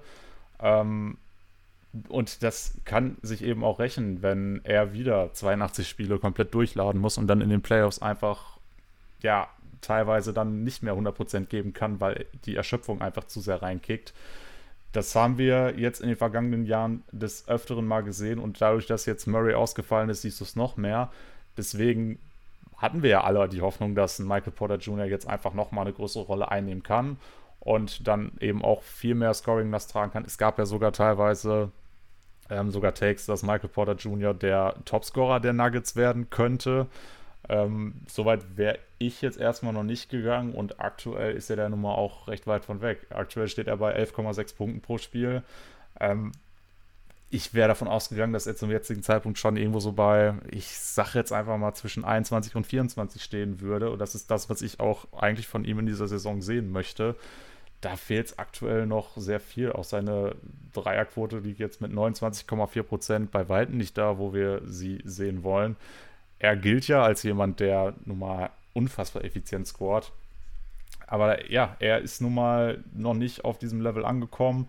Vielleicht liegt es auch so ein bisschen daran, dass er jetzt nun mal über die komplette Offseason damit konfrontiert war, dass er eben jetzt noch eine viel größere Rolle einnehmen muss. Äh, kann ich nicht so genau bewerten. Vielleicht fällt das auch einfach nach ein paar Spielen ab, wenn man sich so ein bisschen mit dieser Situation dann äh, anfreunden kann. Aber wie gesagt, das, was wir da bisher gesehen haben, ist eben noch nicht das, äh, was es sein kann oder sein soll. Und ich habe jetzt auch während des Matchspiels dann eine sehr interessante Statistik gefunden. Hatten wir heute auch schon mal im Laufe des Tages kurz drüber gequatscht. Ähm, die Second Unit der Nuggets, namentlich Facundo Campazzo, Austin Rivers, Jeff Green, Jermichael Green und PJ Dozier, hatten vor dem Matchspiel, also in den ersten vier Saisonspielen, Plus-Minus von minus 53. Was brutal schlecht ist. Und gerade weil das ja auch die Spieler sind, die äh, allgemein dann doch zumindest mal alle als einigermaßen durchschnittliche Defender gelten. Klar, der beste Verteidiger im Team ist Aaron Gordon, der steht in der Starting Five, der ist da nicht mit drin. Aber Spieler wie Jeff Green, Michael Green, PJ Dozier, das sind schon eigentlich gute Verteidiger. Und dass man dann da doch so sehr abstinkt, das war dann schon für mich sehr überraschend. Und wenn wir uns auch allgemein mal ähm, die Ratings des Teams ansehen, man ist im Offensive Rating auf Platz 23. Waren die Nuggets, die eigentlich als eines der besten Offensivteams der Liga gelten. Dafür ist es dann unfassbar schlecht. Was eben auch damit zusammenhängt, dass man nach wie vor nicht das Scoring von Murray hat und das von Porter auch noch nicht so kommt, wie es soll. Ähm, dafür allerdings, und das überrascht dann sehr, wenn man sich nochmal das durch den Kopf gehen lässt, was ich gerade über die Second Unit gesagt habe. Man hat Def im Defensivrating Platz 3 der Liga. Und das ist ja auch immer das, was wir die, den Nuggets eigentlich angekreidet haben, dass die Defensive nicht sonderlich gut ist. Ähm, man hat dann mit Jeff Green Spieler dazu bekommen, bei dem wir gesagt haben, ja, er kann dafür mehr Stabilität sorgen. Ähm, und letztes Jahr war man überrascht, als man da irgendwo im Mittelfeld war im Defensive Rating. Jetzt ist man da so gut und ich finde, das ist was, was dann auch definitiv für die Fähigkeiten von Coach Mike Malone spricht. Er gilt als, ja, schon so ein bisschen als Defensivguru und das hat er bisher auch unter Beweis gestellt. Das für mich die positivste Überraschung sogar jetzt in der bisherigen Saison, dass man da wirklich ähm, es schafft, auch mit Spielern, die da nicht so das äh, allerhöchste Ansehen in der Defensive haben, dass man da es trotzdem schafft, ähm, so weit oben zu stehen. Ich habe heute auch noch ein äh, spannendes Zitat von Mike Malone gesehen. Er hat gesagt, ähm, Aaron Gordon, der ja, wie von mir gerade gesagt, der beste Verteidiger im Team ist, der sollte den Anspruch haben, ähm, mal ähm, im All-Defensive-Team am Ende der Saison zu landen. Ob das jetzt dieses Jahr schon sein muss, äh, sei dahingestellt. Er ist ja mit 26 noch ja, kurz vor seiner Prime eigentlich. Das fände ich halt ganz cool, wenn er tatsächlich dann sich da nochmal steigern kann. Er hat jetzt auch ähm, dann im letzten Spiel Luca oft verteidigt. Er hat schon gegen Devin Booker verteidigt im Laufe der Saison. Also er tatsächlich dann nochmal mit mehr Impact jetzt in dieser Saison als in der vergangenen, was ja auch etwas war, was man erwarten konnte. Ähm, er für mich dann in der Hinsicht auch ein kleiner Lichtblick und ein Spieler, den ich auch unbedingt nochmal erwähnen möchte jetzt in diesem Zusammenhang, er ist äh, jemand, der in der Offseason auch so ein Liebling von mir geworden ist. Äh, natürlich Nashon Bones Highland, der Rookie, von dem wir bisher auch nur eine sehr, sehr kleine Sample Size gesehen haben. Ähm, wurde jetzt in den fünf Saisonspielen nur zweimal eingesetzt. Auch immer nur in sehr wenigen Minuten. Aber das bisschen, was wir von ihm bisher gesehen haben, fand ich halt einfach sehr, sehr cool. Also er hat jetzt, ähm, ich gucke mir gerade nochmal die Totals an, insgesamt bisher äh, 19 Minuten Spielzeit bekommen, natürlich extrem wenig, aber dafür ähm, immerhin knapp 43 Prozent äh, Dreierquote. Und er ist ein absoluter Fanliebling. Das hast du jetzt auch im Nuggets-Spiel, äh, im Spiel gegen die Mavs gesehen. Er kam rein, hat einen Dreier getroffen, die Halle ist ausgerastet, obwohl man mit über 30 geführt hat.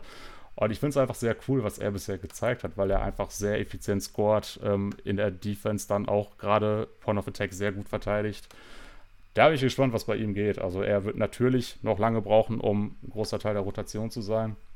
Aber das, was er eben bisher präsentieren konnte, war sehr schön anzusehen. Er auch jemand, der mich dann noch ein bisschen positiver stimmt. Aber ja, wie gesagt, was eben dann doch sehr negativ mitschwingt, ist eben, dass die offensive Last von Jokic viel höher ist, als sie sein sollte in meinen Augen. Und ähm, ja, da gibt es dann einfach Spieler im Team, vor allem Michael Porter Jr., aber natürlich auch äh, andere, die einfach besser scoren müssen. Und äh, ja, da bin ich mal gespannt, ähm, ob man das steigern kann und dabei dann gleichzeitig auch die bisher dann doch recht gute Defensivleistung halten kann.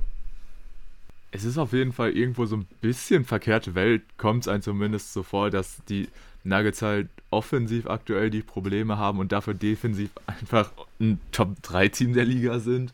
Also, du hast ja schon gesagt, also, dass sie letztes Jahr halt im Mittelfeld waren, kam ja schon, sag ich mal, ein bisschen überraschend, einfach weil, wenn du dir so den Kader anguckst, hast du da jetzt nicht unbedingt die vielen Spieler, wo du sagen würdest, ja, das sind richtig gute Verteidiger oder auch so, dass das Teamkonstrukt da so, so super aufgestellt ist. Ich meine, bei äh, aller Liebe für Jokic, wie wir ihn auch offensiv immer äh, gerne loben, und defensiv ist es natürlich allgemein schon schwierig, wenn halt dein Big, sag ich mal, kein guter Rim Protector ist, kein guter Shotblocker ist, sondern defensiv halt eigentlich auch eher anfällig ist, ähm, dass du es dann trotzdem schaffst, äh, so ein gutes Defensivteam zu stellen. Also da geht auf jeden Fall auch ähm, Props raus an Coach Malone. Das äh, ist auf jeden Fall sehr stark und definitiv auch eine der positiven Erkenntnisse, die man aus Sicht der Nuggets mitnehmen sollte. Dass man natürlich gerade aktuell offensiv die Probleme hat, ist natürlich bitter. Aber ich glaube wirklich, dass äh, einfach diese Erkenntnis, dass man halt auch defensiv sehr solide stehen kann, äh, werte ich zumindest als deutlich positiver, weil das so ein Spieler wie ein äh, Michael Porter Jr. jetzt natürlich auch wieder einen besseren Stretch mal wieder haben wird. Ich denke, das steht außer Frage. Das hat er jetzt häufig genug schon gezeigt, dass er da ähm, eigentlich auch deutlich bessere, effizientere Zahlen auflegen kann. Das äh, wissen wir alle. Und ja, er ist halt jetzt schlecht in die Saison gestartet, aber ich denke, er wird da auf jeden Fall auch nochmal zurückkommen können und dann auch ein bisschen einen Jokic entlasten muss, weil er ist natürlich aktuell echt sehr gefordert und äh, da bin ich ganz bei dir. Das könnte natürlich dann auch vielleicht äh, zum Ende der Saison oder wenn es dann auch schon in die Playoffs geht, äh, könnte das natürlich auch so ein Faktor werden, wenn dann einfach so ein Jokic, sag ich mal, komplett fertig ist, weil er wirklich äh, so viel Last schultern muss. Ich meine, letzte Saison war es ja der komplette Wahnsinn, was er gespielt hat. Da hat er ja auch, glaube ich, jedes Spiel gespielt und ähm, war dann ja auch gegen Ende dann auch, ja, was heißt auf sich allein gestellt, aber war dann natürlich auch nochmal durch den Wegfall von Murray, musste er einfach auch nochmal wieder mehr machen. Und jetzt, wenn dann halt mit ähm, MPJ, der aktuell ähm, zweitbeste nominelle Spieler, dann auch halt außer Form ist, dann wird es halt, sag ich mal, echt schwierig.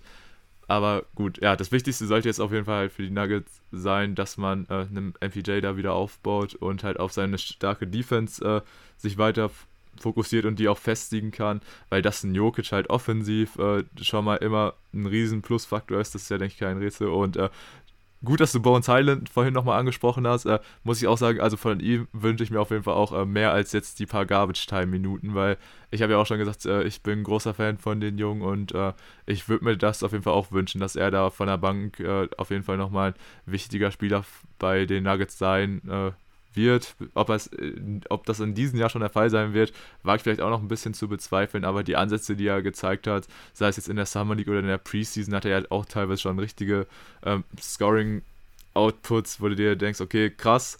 Ähm, ja, dass er das natürlich vielleicht nicht sofort auf die äh, NBA übertragen wird, ist, denke ich, auch jetzt nicht verwunderlich, aber ja, er fällt halt so ein bisschen ab, sag ich mal, weil bislang so richtig viele Rookies, die man gesehen hat, die überzeugen so total und Bones Highland hat man halt äh, erst bislang nur in der Garbage Time gese gesehen. Deshalb würde ich mir das auf jeden Fall auch für die äh, nächsten Spiele oder generell für die Zukunft wünschen, dass er da vielleicht auch mal es wirklich in die engere Rotation schafft. Äh, wäre, denke ich, auf jeden Fall nicht nur für Nuggets-Fans äh, eine schöne Erkenntnis dann. Ja, es gab sogar ein Spiel, ich weiß leider aus dem Kopf gerade nicht mehr, welches das war. Es kann sein, dass das gegen die Cavaliers war. Der hat ja sogar schon im zweiten Viertel ein paar Minuten bekommen. Also es ist jetzt nicht so, dass er nur in der Garbage Time eingesetzt wurde. Ähm, deshalb bin ich da auch recht positiver Dinge, dass wir bereits in den nächsten Spielen ihn dann, dann doch noch mit ein paar Minuten mehr sehen. Bisher waren es jetzt 9,5 pro Spiel. Also ich denke schon, dass er da im Laufe der Saison ja natürlich jetzt kein richtig ähm, ja, richtig großer Bestandteil der Rotation sein wird, aber zumindest ähm, wird sich da noch eine deutliche Steigerung abzeichnen. Da bin ich mir schon relativ sicher. Und äh, ja, dann wollen wir gucken. Ich hatte ja schon direkt äh, auch in unserer ähm, Season Preview zu den Nuggets gesagt, dass ich mir wünschte, dass er irgendwann ja defensiv so eine Art Gary Harris sein wird, allerdings dann mit einem deutlich besseren Wurf. Und äh, ich bleibe dabei, dass das äh, gut möglich sein kann, dass wir die Entwicklung bei ihm sehen, auch wenn das auch noch sehr verfrüht ist natürlich. Aber der Junge macht einfach Spaß, er wird geliebt von den Fans. Da denke ich, kann auf jeden Fall was gehen. Wo du gerade die Personalie Gary Harris ansprichst, äh, was ich mir letztens so gedacht habe, weil ich jetzt auch so ein bisschen schon die Magic ein bisschen mehr verfolgt habe tatsächlich, so ein RJ Hampton jetzt in dem Team würde ich halt auch echt cool finden. Finde ich ein bisschen schade, dass der halt jetzt nicht mehr bei den Nuggets ist. Ähm, er wäre da vielleicht jetzt auch jemand, der vielleicht da auch schon äh, gute Möglichkeiten hätte, in einer engeren Rotation zu sein, auch nochmal durch den Wachstumsschub und so. Finde ich ein bisschen schade halt, dass er mit, mittlerweile nicht mehr da ist, aber gut, man hat halt jetzt mit äh, Highland das nächste super interessante äh, Prospect in seinen Reihen und ja, ich denke, man ist da eigentlich echt ganz gut aufgestellt, deshalb, ähm, also wie gesagt, ich war so ein bisschen verwundert, dass du auch so ein bisschen, ja, noch, ja, was heißt halt negativ gestimmt warst, aber äh, dass du da jetzt auch noch nicht so überzeugt bislang jetzt war es vom, der, vom Saisonstart der Nuggets, weil ich fand jetzt eigentlich so nach den ersten fünf Spielen hätte ich da auf jeden Fall nicht so viele Bedenken, beziehungsweise noch nicht was ansatzweise so viele Bedenken wie äh, als Fan von anderen Teams, zum Beispiel der Mavs.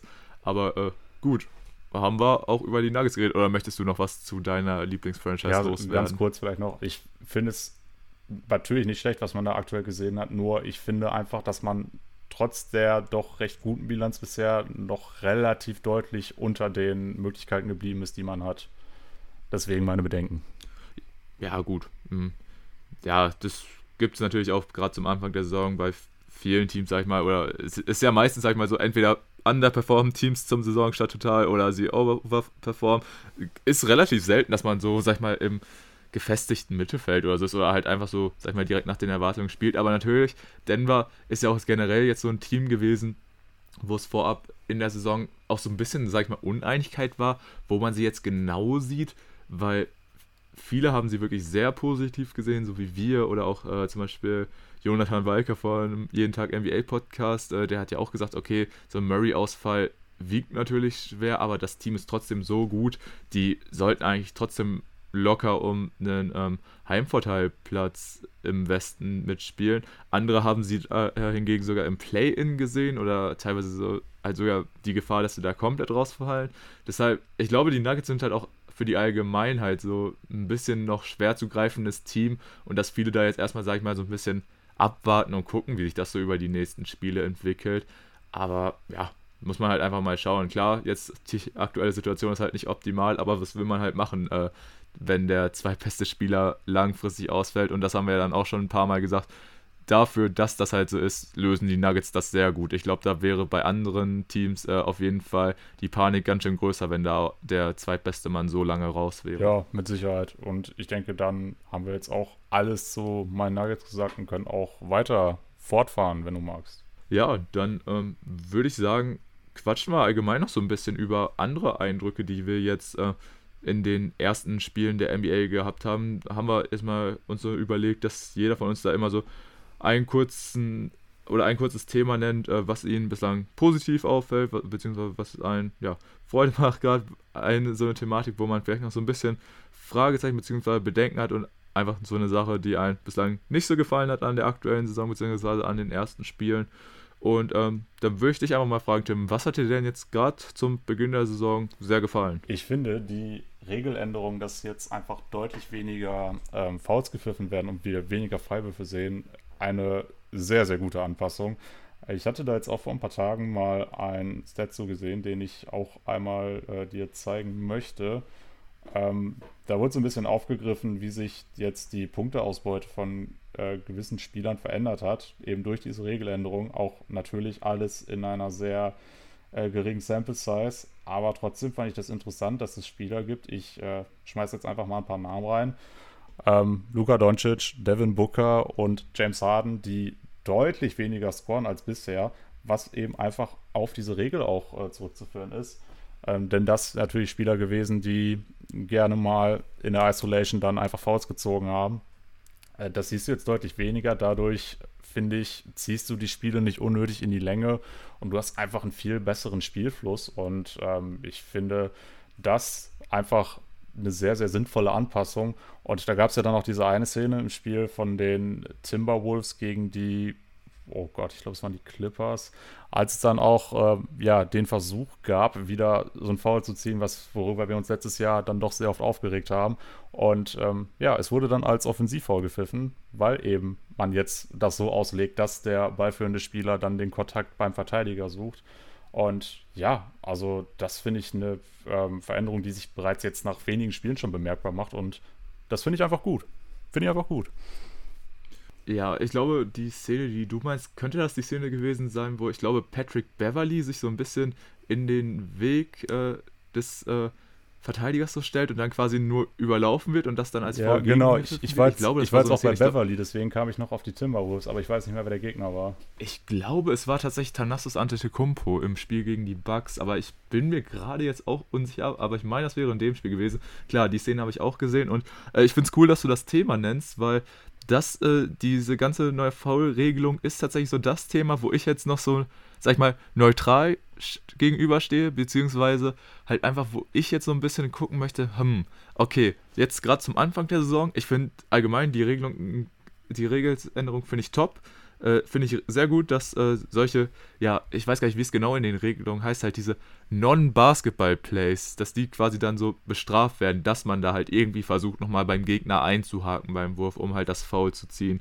Oder ja, so ein Harden macht das ja gerne halt dann nochmal beim Gegner einzuhaken. Oder auch damals, weiß ich noch, äh, so ein Reggie Miller oder so, der, der beim Dreier dann immer so seine Füße nach vorne genommen hat, um da irgendwie noch einen Kontakt zu bekommen und einen Foul zu bekommen, äh, dass halt solche Szenen da halt einfach bestraft werden, dass man halt quasi in den Verteidiger reinjumpt, um noch einen Foul zu ziehen, finde ich sehr gut. Ähm, ich bin da halt aber allerdings noch so ein bisschen, ja, was halt unsicher, ob sich das auch über die ganze Regular Season oder generell auch so in Zukunft so weiterziehen wird. Weil es gibt natürlich auch, sag ich mal, immer sowas, dass die NBA eine neue Regelung bzw. so einen neuen Ansatz verfolgen möchte und den dann zum Start der Saison knallhart durchzieht und sagt, okay, das machen wir jetzt so und dass sich das dann so ein bisschen innerhalb der nächsten Zeit verläuft und dass das dann auch wieder, ja, ein bisschen wieder in den alten Trott kommt. Ähm, da bin ich mir halt noch so ein bisschen unsicher, ob das auch wirklich über die ganze Saison so Bestand haben wird. Aber so, jetzt erstmal in den ersten Spielen finde ich es auch top. Ähm, fand ich natürlich dann auch witzig, dass sich dann, sag ich mal, direkt Spieler wie James Harden oder auch Trey Young kritisch dagegen geäußert haben. Ähm, weil das natürlich, sag ich mal, so quasi die primären Spieler sind, die quasi, ja, das Gesicht von den Spielern darstellen, die ja solche Aktionen halt machen und dadurch halt häufig an die Linie gehen. Und da freuen sich natürlich extrem viele Fans drüber. Auch, aber auch bei manchen Spielern kommt das Ganze ja positiv äh, wird das wahrgenommen. Ich glaube, Kai Kusma hat sich da zum Beispiel über Twitter schon mal sehr positiv drüber geäußert, dass das eine der besten Regelung, Regelsänderungen überhaupt wäre. Und ja, ähm, finde ich auf jeden Fall cool, dass du das als sehr positiven Punkt gehst. Ich wäre hier, wie gesagt, bei diesen mittleren noch, wo ich neutral bin und einfach die äh, langfristige Entwicklung sehen möchte. Aber ja, ähm, finde ich auf jeden Fall auch gut, dass die NBA da was gemacht hat. Und ja, jetzt muss man wirklich nur abwarten und schauen, wie sich das Ganze entwickelt. Ne? Ja, ich meine, grundsätzlich ist es ja schon so, dass du eigentlich einen Foul pfeifst, um den Verteidiger für sein Defensivverhalten zu bestrafen. Aber so wie die Regel jetzt gerade von Spielern wie James Harden und Trae Young, die du genannt hast, ausgelegt wurde, war es ja dann eher so, dass man äh, versucht hat, den Verteidigern irgendwas aufzuschwatzen, was so eigentlich kein Fehlverhalten von denen war. Und dementsprechend fand ich es absolut notwendig, dass man da agiert, denn äh, das hat ja echt überhand genommen. Jetzt in der letzten Saison fand ich sehr extrem, aber auch schon die Jahre davor hat man das bei James Harden sehr oft gesehen. Ähm, Klar, konntest du den Spielern da jetzt auch nicht unbedingt den Vorwurf machen. Die haben versucht, das Regelwerk für sich zu nutzen, aber ja, die Art und Weise, ja, konnte man dann auch sehr kritisch sehen und wie gesagt, den ganzen Spielfluss, der jetzt einfach viel flüssiger ist, äh, den sehe ich da einfach als sehr positive Erkenntnis und deswegen ja, freut es mich, dass man das jetzt so umgesetzt hat. Klar, weißt du nicht, wie lange die Refs das tatsächlich durchziehen. James Harden beispielsweise hat jetzt auch im letzten Spiel der Netz dann wieder sehr viele Foul Calls bekommen. Ähm, ich weiß jetzt aber ehrlicherweise nicht, ob die dann auch teilweise unter diese neue Regel gefallen sind oder fallen hätten müssen, wie auch immer. Ähm, da kann ich jetzt nichts zu sagen, aber ja, gut, wenn man es natürlich dann nicht konsequent durchzieht, dann sehe ich das Ganze auch wieder anders. Aber bisher, wie gesagt, kann ich da nur lobende Worte für finden. Ja, gut, dann schauen wir mal, wie sich das Ganze dann noch entwickeln wird. Ich meine, so Spieler wie Harden oder Trey oder was weiß ich für Spieler, die sind natürlich auch meistens einfach, so, es sind ja schon eher diese Topstars, die, wo gesagt wird, dass die extrem von dieser Regelung profitiert haben. Und das sind halt aber auch vor allem clevere Spieler und die werden schon irgendwie noch äh, Möglichkeiten finden, wie sie diese Foul-Pfiffe bekommen und wie sie häufig an die Freiwurflinie kommen. Deshalb, ja, bin ich auch mal gespannt, wie das Ganze so weiter äh, sich entwickeln wird. Aber wie gesagt, der Ansatz ist top. Jetzt gilt es nur, das auch dann langfristig zu halten und dann kann man wirklich davon reden, dass das eine der ähm, auf jeden Fall sehr sinnvollen Regelanpassungen war.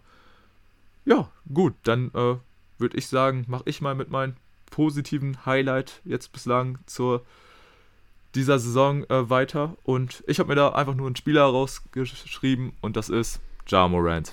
Ja Morant, ich denke, es ist mittlerweile bekannt, auch einer meiner absoluten Lieblingsspieler. Ich liebe den Jungen extrem. Ich finde das einfach immer unfassbar, den Jungen beim Spielen zuzusehen, weil er einfach über eine Athletik und eine Explosivität verfügt, die einfach seinesgleichen sucht. Also er wirklich für mich so ein Mensch gewordener Flummi hat teilweise, wie er da wirklich durch die Zonen wirbelt und dann auch wirklich äh, teilweise die verrücktesten Dunks oder so abzieht, aber jetzt auch wirklich, besonders in diesen nur fünf Spielen, hat man teilweise echt gesehen, dass der Junge auch, äh, sag ich mal, wichtig für den Teamerfolg und so sein wird. Ich meine, wir hatten ja auch letzte Saison beispielsweise diese Serie gegen die Jazz, wo die Grizzlies dann zwar doch relativ deutlich rausgeflogen sind mit 4 zu 1, aber auch da hat ein Jar schon richtig gut gespielt. Und wenn du jetzt halt darauf guckst, äh, wie sie jetzt dastehen, da musst du auch sagen, die Grizzlies hatten eigentlich ein ziemlich knackiges Programm bislang. Also sie haben am ersten Spieltag dann gegen die Cavaliers gewonnen und danach äh, haben sie gegen die Clippers, Lakers, Blazers und Warriors gespielt und äh, da zumindest gegen die Clippers gewonnen, gegen die Lakers dann knapp verloren, gegen die Blazers deutlich verloren, aber jetzt auch wieder die Warriors geschlagen. Also auf jeden Fall äh, stehen sie da jetzt auch 3 zu 2 und das ist gegen die Teams, finde ich auf jeden Fall gegen diesen doch ziemlich guten und harten Schedule am Anfang, finde ich das auf jeden Fall sehr krass und ja, besonders Ja muss man da als ja, wichtigsten Spieler da einfach nennen, als Franchise-Spieler. Er legt jetzt in diesen fünf Spielen im Schnitt 30 Punkte auf, dazu sieben Assists, trifft dazu sogar noch seinen Dreier im Moment bei über 40 Prozent, äh, bei über sechs äh, Attempts per Game. Natürlich muss man auch sagen, oder gucken, wie lange er das dann langfristig halten wird. Aber wie gesagt, Ja ist für mich einfach gerade noch spektakulärer als davor und dazu halt jetzt auch noch einfach effizient. Also besonders auch in diesem Spiel gegen die Lakers hat er ja auch eine Wahnsinns-Performance abgerissen. 40 Punkte, 10 Assists. Und natürlich am Ende hat er da einfach diesen entscheidenden Freiwurf vergeben, was na, extrem bitter war.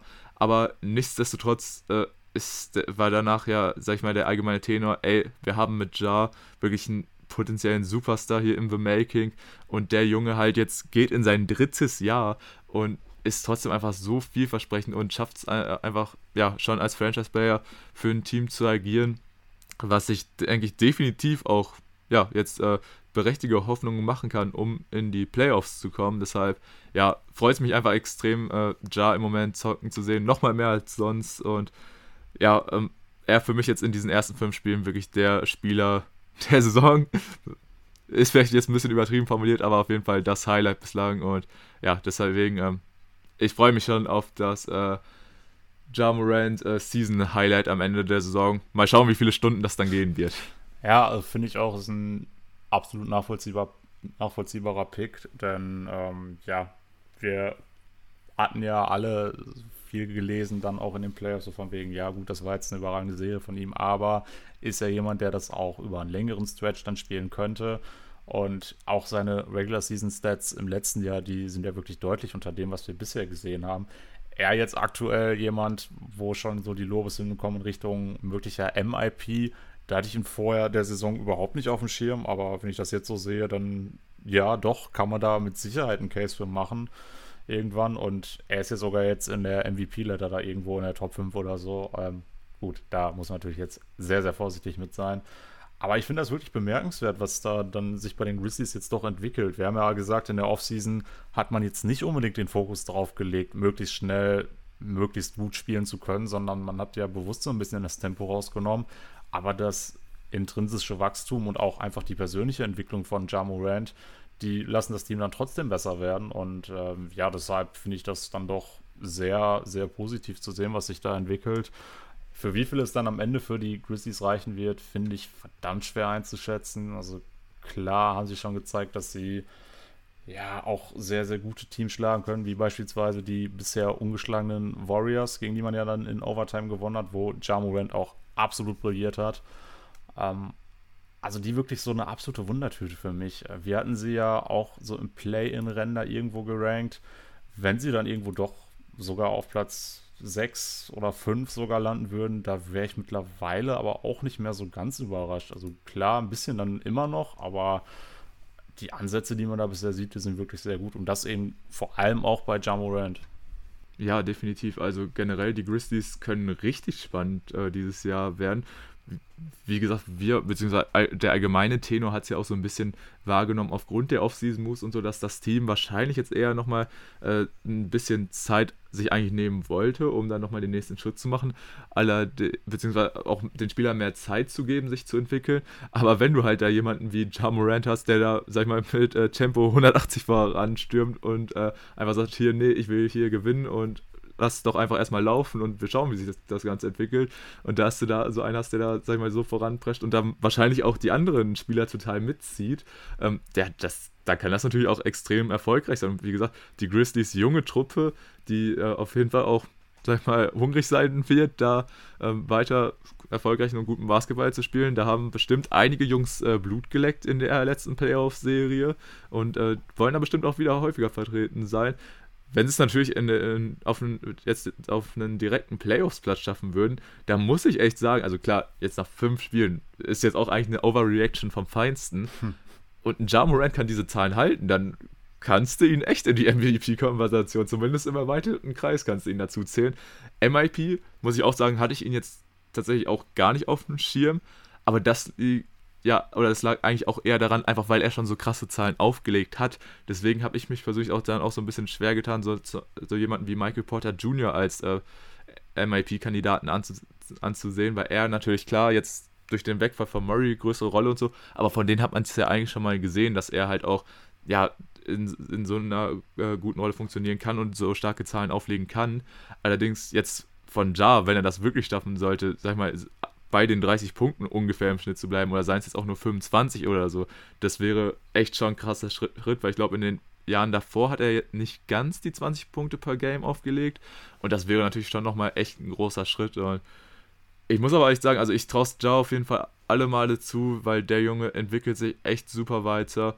Und ja, wenn jetzt auch noch der verlässliche Wurf dazu kommt, ey, dann hat die Liga auf jeden Fall ein Problem. Ja, das hast du nicht ganz gut zusammengefasst. Das kann man auf jeden Fall so sehen. Dann gibt es ein Problem, ja.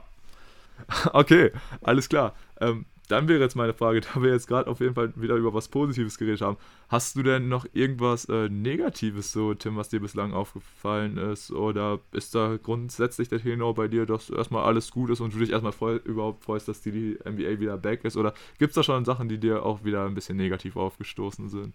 Ja, also wenn ich jetzt vielleicht nochmal ein Team nennen müsste, wo ich bisher dann doch ziemlich enttäuscht bin, dann sind es die Indiana Pacers. Denn da haben wir ja gesagt, so jetzt ist Rick Carlisle da, jetzt muss doch endlich mal in diesem Kern, der jetzt schon so lange zusammenspielt, da, da muss man doch jetzt endlich mal eine Entwicklung nach vorne sehen. Und da habe ich mich auch schon so ein bisschen drauf gefreut, auch wenn das Team an sich, finde ich, jetzt nicht das Allerspannendste ist, habe ich trotzdem dann doch ein großes Interesse daran gehabt zu sehen, okay, wie äh, verändert sich jetzt das Team eben mit dem neuen Coach? mit einem taktischen Mastermind, denke ich, das kann man zu Rick Carlisle schon sagen. Äh, Geht es da jetzt in eine andere Richtung? Schafft man da jetzt den Umschwung? Ähm, und schafft man vor allem diesen eigentlich sehr guten Fit, der irgendwie sehr schlecht funktioniert mit Miles Turner und Domantas Sabonis? Äh, kriegt man da jetzt endlich mal die Kurve und jetzt steht man nach sechs Spielen 1 zu 5. Und ähm, ja, wenn man sich jetzt nur die Zahlen anguckt, dann sieht das noch schlechter aus als das, was wir im vergangenen Jahr da gesehen haben da habe ich so ein bisschen gedacht, oh, das ist schon ein ordentlicher Dämpfer. Ähm, gut, jetzt kannst du auch sagen, die Gegner, die man hatte, waren jetzt alle nicht die schlechtesten. Äh, man hatte die Hornets, die einen sehr guten Start hatten, die ich aber trotzdem jetzt noch nicht so unfassbar stark einschätzen kann. Klar sind die spektakulär und cool anzusehen, aber ja, da ist einfach auch noch so ein bisschen die, die Reife für mich, das was fehlt. Ähm, Vielleicht strafen sie mich Lügen, weiß ich nicht. Dann hat man die Wizards, die auch bisher sehr gut gespielt haben. Und ähm, dann hat man zusätzlich noch gegen den Meister aus Milwaukee verloren und auch gegen die Nets, die so ein bisschen am struggeln sind, was mich auch vielleicht ein bisschen überrascht hat, was man jetzt auch an der Stelle vielleicht hätte sagen können.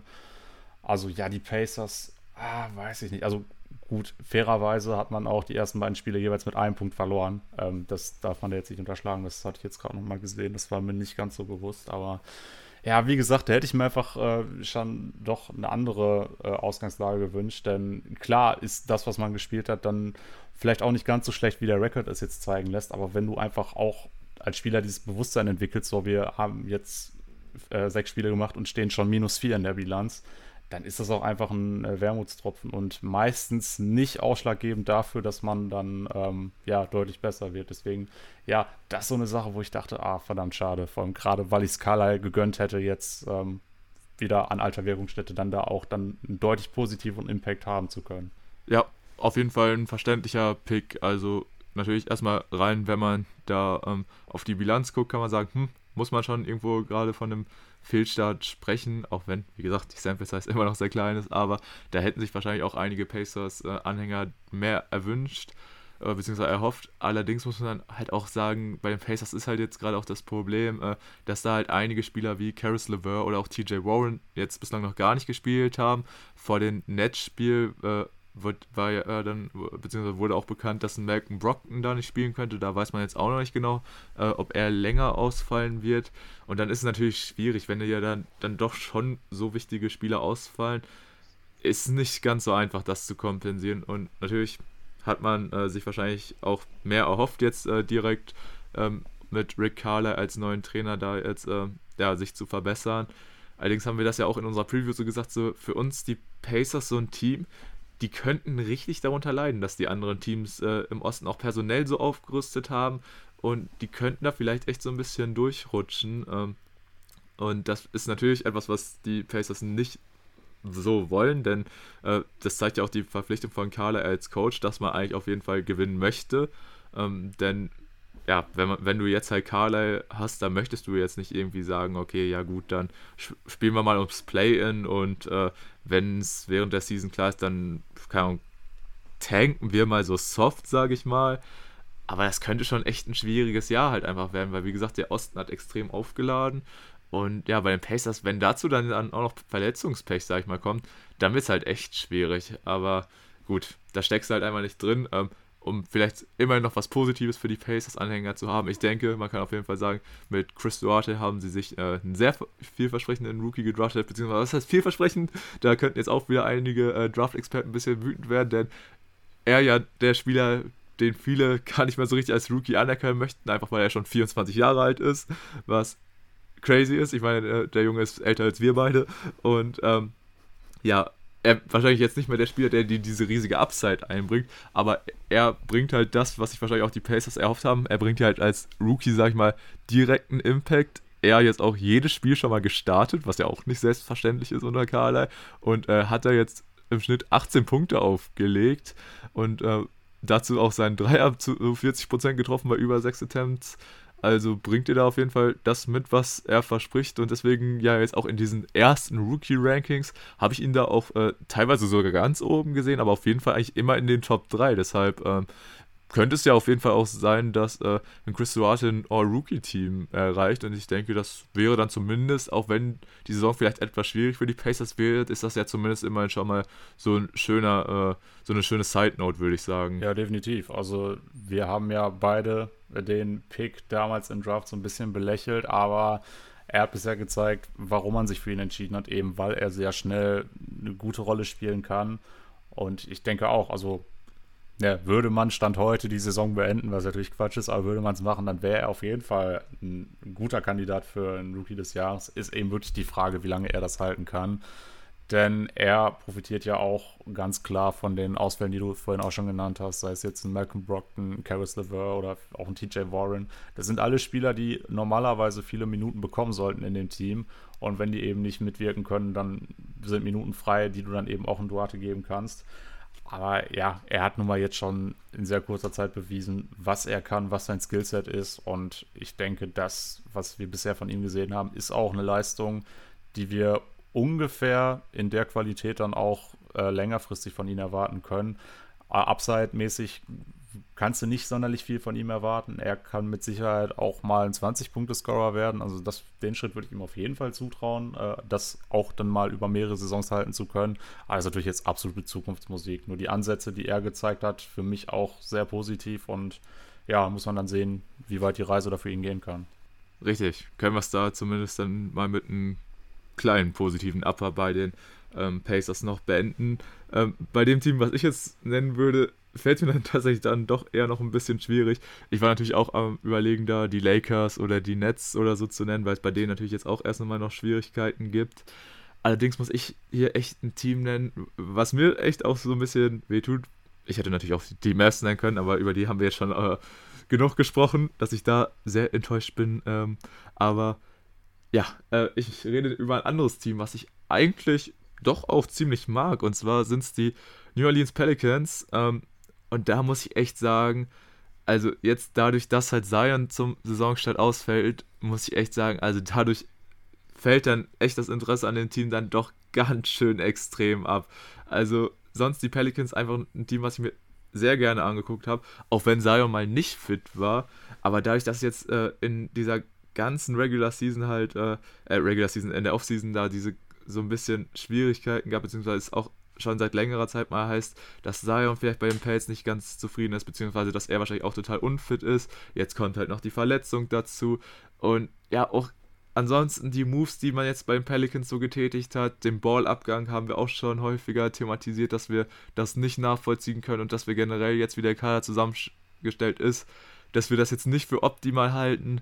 Und ich muss echt sagen, trotz alledem war ich dann doch echt so ein bisschen überrascht, wie wenig Interesse ich an den Pelicans habe, weil ansonsten hast du jetzt halt echt nur einen Brandon Ingram, der seine Sache da eigentlich jetzt als ja, Nummer 1 Option in Abwesenheit von Zion gut macht, aber natürlich die Pelicans ohne Zion sieht das dann echt schon ein bisschen düster aus, stehen halt jetzt auch 1 zu 5, also haben da auch einen Fehlstart, sag ich mal, erwischt. Und ja, da man jetzt auch nicht genau weiß, wie es rund um Zion aussieht, ähm, muss ich auch sagen, also allzu positiv äh, bin ich jetzt gerade auch erstmal nicht auf die Pelicans zu sprechen und äh, ja, ich bin da auch mal sehr gespannt, wie sich das noch entwickeln wird, beziehungsweise auch überhaupt, wenn Zion dann wiederkommt, in was für einem Zustand er dann sich befindet.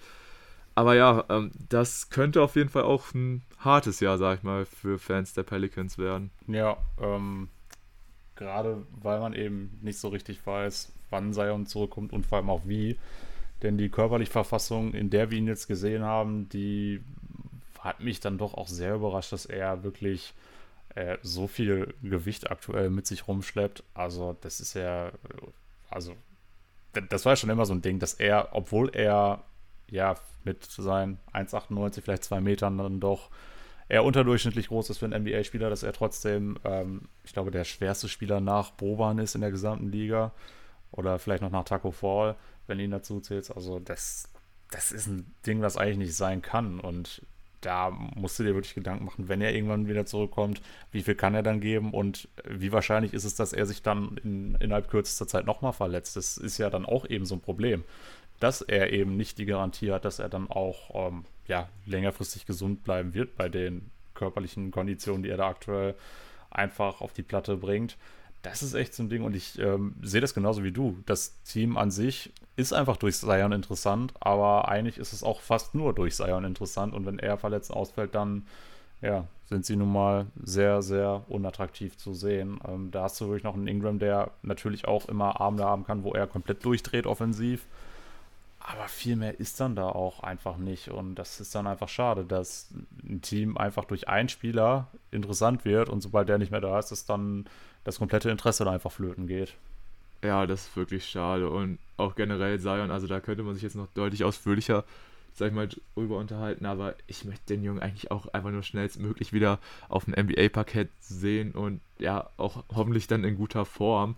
Ähm, wäre natürlich echt sehr schade, wenn das jetzt da echt äh, langfristig zu Problemen oder so führt. Ich meine, das Gewicht ist dann halt echt besorgniserregend, weil jetzt auch die Verletzung, die er da am Fuß hat, das ist natürlich auch, oder generell, was da für eine Belastung auch ist bei seiner Spielweise, wenn du da einfach wie so ein Bulldozer durch die Zone gehst und da, ja, natürlich dann auch immer, sag ich mal, mit so einem Gewicht bei einem Dank oder so, da, oder danach dann, äh, ja, auf deinen Füßen landest, da ist natürlich auch echt ganz schöne Belastung auf den Gelenken, wenn du da halt einfach so eine Masse mitbringst. Deshalb äh, könnte das ja auch was sein, was vielleicht dann langfristig auch, sag ich mal, dafür sorgen könnte, dass vielleicht die Karriere von Zion gar nicht immer so lange geht oder dass er da vielleicht in Zukunft sein Game auch ein bisschen anpassen muss. Aber das sind also Sachen, da möchte ich jetzt gar, noch gar nicht mir so sehr den Kopf drüber zerbrechen. Ich möchte den Jungen eigentlich einfach nur gerne wieder auf dem Parkett sehen und auch einfach, dass er dann einfach wieder spielt und dass es dann nicht so diese ganzen Quälereien gibt, von wegen mit seinen Familienangehörigen, dass sie sagen, der, dass Zion da nicht glücklich in New Orleans ist und dass er am liebsten da schon weg möchte und so. Der Junge ist halt jetzt auch geht in sein drittes Jahr und er hat schon echt einige Spiele verpasst, ne? Und er ist halt trotzdem so ein wahnsinnig interessanter Spieler, einfach weil von diesen Skills, was er mitbringt, oder halt generell vom Körperbau und so, das ist eine absolute Ausnahmeerscheinung. Und es wäre echt schade, wenn wir so einen Spieler dann halt ja selten zu Gesicht bekommen oder wenn es da halt aus anderen Faktoren einfach nicht zusammenlaufen wird. Äh, das wäre auf jeden Fall echt schade. Und da bin ich einfach mal gespannt, wenn er wieder fit sein sollte, in was für einem Zustand wir ihn sehen werden, ob wir ihn wieder mit der gleichen Explosivität sehen werden. Und ja, ich glaube aber allerdings bis dahin wird mein Interesse an den Pelicans dann doch leider ganz schön sinken, was ich schade finde, weil eigentlich die Pelicans, ich mag das Team doch eigentlich sehr gerne, auch wenn natürlich die Moves, die sie jetzt in den ja, schon fast vergangenen Jahren getätigt haben und auch schon wenn du ganz weit ausführst, damals schon rund um AD, dass die es nie geschafft haben, um ihn ein vernünftiges Team aufzubauen. Ja, kann ich verstehen, wenn man deswegen die Pelicans ein bisschen äh, kritisch sieht. Aber wie gesagt, eigentlich mag ich das Franchise. Nur, ja, halt, wenn der Franchise-Player wegbricht, dann ist das Interesse an dem Team dann doch deutlich geringer. Dem habe ich nichts hinzuzufügen. Gut, dann würde ich sagen, haben wir auch so ein paar andere aktuelle Themen in der NBA abgehandelt und haben nicht nur über unsere Lieblingsteams geredet. Und dann würde ich sagen, könnten wir noch über eine ja, Story reden, die ja quasi noch gar nicht so direkt jetzt öffentlich ist, beziehungsweise wo sich eine Riesenstory anbahnt, wo allerdings noch gar nicht so genau klar ist, äh, wie es sich da in Zukunft entwickeln wird. Und zwar wollen wir nochmal kurz über die Personalie Robert Sava reden. Ähm, wen der Name nicht sagt, das ist der Owner der Phoenix Suns wird, denke ich, dann doch aber allerdings äh, den einen oder anderen, der die NBA vielleicht auch nicht jetzt so regelmäßig verfolgt oder da jetzt, sag ich mal, äh, bei den Ownern und so jetzt nicht so total drin ist, dem wird der Name, glaube ich, trotzdem schon mal äh, untergelaufen sein. Die Suns natürlich auch das Team, was äh, in der vergangenen Saison in den Finals stand, neben den Bucks. Und generell Sava dann doch, glaube ich, einer der bekannteren Owner, einfach weil er auch so einen gewissen Ruf in der Liga hat, als so ein bisschen knausriger Typ, der, äh, sag ich mal, auch schon irgendwo aufs Geld achtet, an, und das noch ein bisschen, sag ich mal, krasser als andere ähm, Owner, weil da gibt es natürlich einige, die, sag ich mal, so viel Geld haben, denen ist auch so Thema Luxussteuer und so dann total egal. Und ähm, denen, ist, denen sind solche Sachen dann zum Beispiel nicht so wichtig, wenn da ähm, das Team zum Beispiel über ein Cap agiert und so. Und ein war dann doch, sag ich mal, eher einer, der da für einen NBA-Owner, äh, beziehungsweise Owner von einem NBA-Franchises da dann doch ein bisschen äh, ein genaueres Auge drauf wirft und da teilweise echt schon sehr fragwürdige Moves, sag ich mal, getätigt hat, nur um äh, Kohle einzusparen. Jetzt natürlich auch in der vergangenen Offseason äh, diese ganze Thematik rund um ein, die nicht äh, passierte äh, vorzeitige Rookie Max Extension rund um DeAndre Ayton war da ja auch nochmal so ein Thema, wo der Name Sava natürlich auch dann nochmal, sag ich mal, häufiger hochkam, dass er vielleicht einer der Gründe ist, äh, da, dass äh, die Suns jetzt Ayton den Vertrag nicht vorgelegt haben.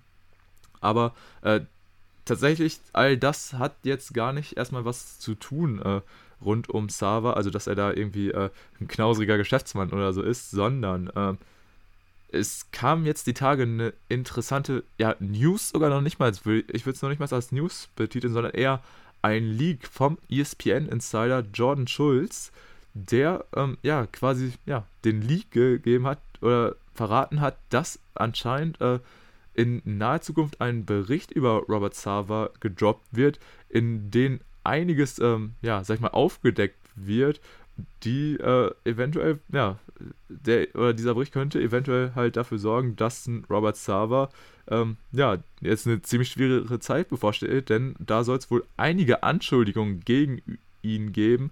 Und zwar, ja, soll es sich da um ja, potenzielle Rassismusvorwürfe oder auch Sexismusvorwürfe ähm, handeln.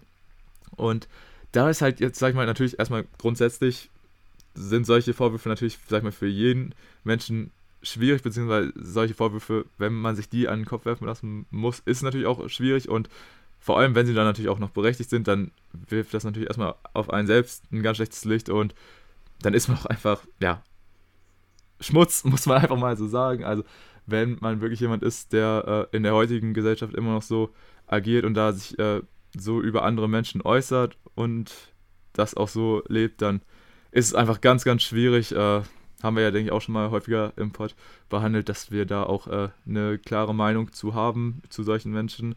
Ähm, und ja, das wird halt jetzt allerdings aktuell nur so ein bisschen, sag ich mal, gerüchtet, dass es da halt so diese Situation gibt, dass anscheinend ESPN da diese Inside-Infos hat und da so, ein, äh, so eine riesen Aufklärung rund um die Person Robert Sava plant. Allerdings kommt dieser Bericht halt aktuell nicht und deswegen wird da jetzt nur so ein bisschen gemutmaßt, wie äh, die ganze Situation dann halt äh, entstehen könnte, beziehungsweise wird da jetzt natürlich auch von anderen Medien schon mal nachgeforscht. Aber ja, um jetzt vielleicht nochmal den Bogen zurück zu den Phoenix Suns zu schlagen, ist das natürlich auch so eine Thematik. Wir hatten es, äh, als wir die Suns besprochen haben in unserer Vorschauserie, gesagt, da wird sich in einem Franchise jetzt gerade Unruhe reingebracht. Da ging es natürlich aber auch um die Aiden-Verlängerung und so, also jetzt rein sportlich gesehen. Allerdings muss man auch sagen, so natürlich bringt das auch einen gewissen Trubel in die Franchise rein, wenn halt da der Owner solche äh, Anschuldigungen gerade jetzt gegen sich hat. Auch wenn er natürlich rein sportlich gesehen jetzt nicht den, Einfl den extremen Einfluss da auf das Team hat. Aber könnte ich mir auch vorstellen, dass es auf jeden Fall ähm, für Unruhe bei den Suns sorgen wird. Ja, mit Sicherheit. Also wenn du einfach als Spieler dann von einem Tag auf den nächsten erfährst, dass dein, ja nicht Vorgesetzter in dem Fall, sondern eigentlich dein ja, höchster Chef, den du da eigentlich hast in dieser Organisation, dass der einfach ein kompletter Vollassi ist. Oder zumindest sein könnte. Man, also das finde ich auch ganz wichtig an der Stelle zu sagen, solange da nichts irgendwie klar ist, was da tatsächlich vorgefallen ist, finde ich es nicht gerecht, sich da ein Urteil über Robert Sava äh, zu bilden. Ähm, was ich jetzt gelesen habe, ist, dass wohl für diese Story, die noch nicht veröffentlicht ist und wir auch nicht wissen, wann sie kommt, dennoch soll wohl für diese Story 50 Personen da mit involviert gewesen sein, die da sich eben zu diesen Vorwürfen geäußert haben und die da mitgewirkt haben. Und wenn jetzt tatsächlich 50 Leute irgendwo äh, dann schon klar sagen, ja, Robert Sava ist mir aber dann und dann als ähm, Rassist oder Sexist aufgefallen, dann ist es natürlich eine sehr, sehr schwierige Situation, wenn das wirklich so viele Stimmen sind, auch unabhängige Stimmen, die das dann behaupten. Aber wie gesagt, solange da erstmal diese Story nicht veröffentlicht wurde und dann auch nicht festgestellt wurde, was da tatsächlich vorgefallen ist, finde ich es dann auch äh, ihm gegenüber nicht gerecht, da jetzt äh, die große Hasswelle loszutreten. Ähm, und was wir jetzt ja auch nicht wissen, in, in welchen Fällen hat sich denn dann Rassismus und Sexismus auch äh, von ihm geäußert? Oder sexuelle Belästigung äh, kam ja sogar auch noch dazu. Ähm, bezieht sich das jetzt darauf, dass er, ähm, ja, weiß ich nicht, ähm, schwarze Spieler dann anders behandelt hat als äh, weiße Spieler? Oder ähm, er ist ja auch gleichzeitig der Owner von den Phoenix Mercury aus der WNBA. Hatte sich da den äh, Spieler, den Spielerinnen gegenüber abfällig geäußert oder sogar belästigt? Weiß man eben alles nicht. Ist, das Einzige, was wir bisher wissen, ist wirklich, dass äh, bei ESPN da an einer Enthüllungsstory gearbeitet wird, von der aber keiner weiß, wann sie öffentlich ist. Also da jetzt eine Wertung zu fällen, finde ich sehr, sehr schwierig. Wenn allerdings tatsächlich rauskommen sollte, dass diese ganzen Vorwürfe, die da im Raum stehen, berechtigt sind, äh, dann hat Robert Sava natürlich strafrechtlich ein Problem, aber die Liga an sich steht da natürlich auch in einem sehr negativen Licht, dass jemand wie er dann doch als Owner ja einen sehr großen Einfluss auf die Liga hat. Er ist äh, natürlich dann kein NBA-Offizieller so in der Form, aber die Owner haben natürlich ein sehr, sehr großes Mitspracherecht, was die Liga angeht. Und ähm, ja, wenn es tatsächlich jetzt so sein sollte, dass äh, das, was da irgendwo im Raum steht, dann so sein sollte, wie jetzt spekuliert wird, dann ähm, darf man wirklich sehr gespannt sein, welche Schritte die NBA dann unternehmen wird. Aber wie gesagt, ich bin da nach wie vor noch ein bisschen vorsichtig, da wir eben noch nicht mal wirklich genau wissen, wie konkret jetzt diese Vorwürfe aussehen. Ja, es ist halt aber auch generell, wie diese ganze Thematik gerade behandelt wird, ist sehr, sehr seltsam, beziehungsweise wie das Ganze jetzt halt auch öffentlich gemacht wurde.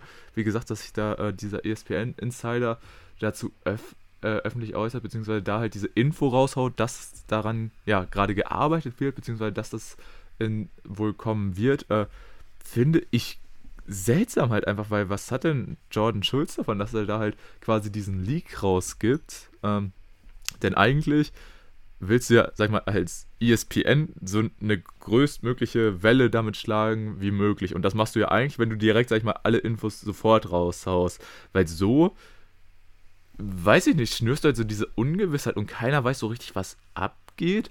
Aber alle haben jetzt so diese gewisse Ungeduld und fragen, oder fragen sich einfach, ja, und wann kriegen wir jetzt konkrete Informationen und so? Weil anscheinend muss das ja echt ja, ein riesiger Enthüllungsfall sein, wenn da wirklich äh, ja, teilweise 50 Personen zu befragt worden sind und es da anscheinend dann auch Beweise und so vorliegen soll. Gut, dass wir, dass, wie du es gesagt hast, dass wir da, uns da jetzt noch kein Urteil eigentlich zu, drüber äh, fällen dürfen, ist auch klar, denn noch sind es nur die Anschuldigungen. Allerdings, wenn du halt echt hörst, dass da so viele Leute wohl zu involviert sind und so, dann, äh, ja, bin ich da mal echt gespannt. Also das scheint ja dann echt ein riesiges Projekt zu sein.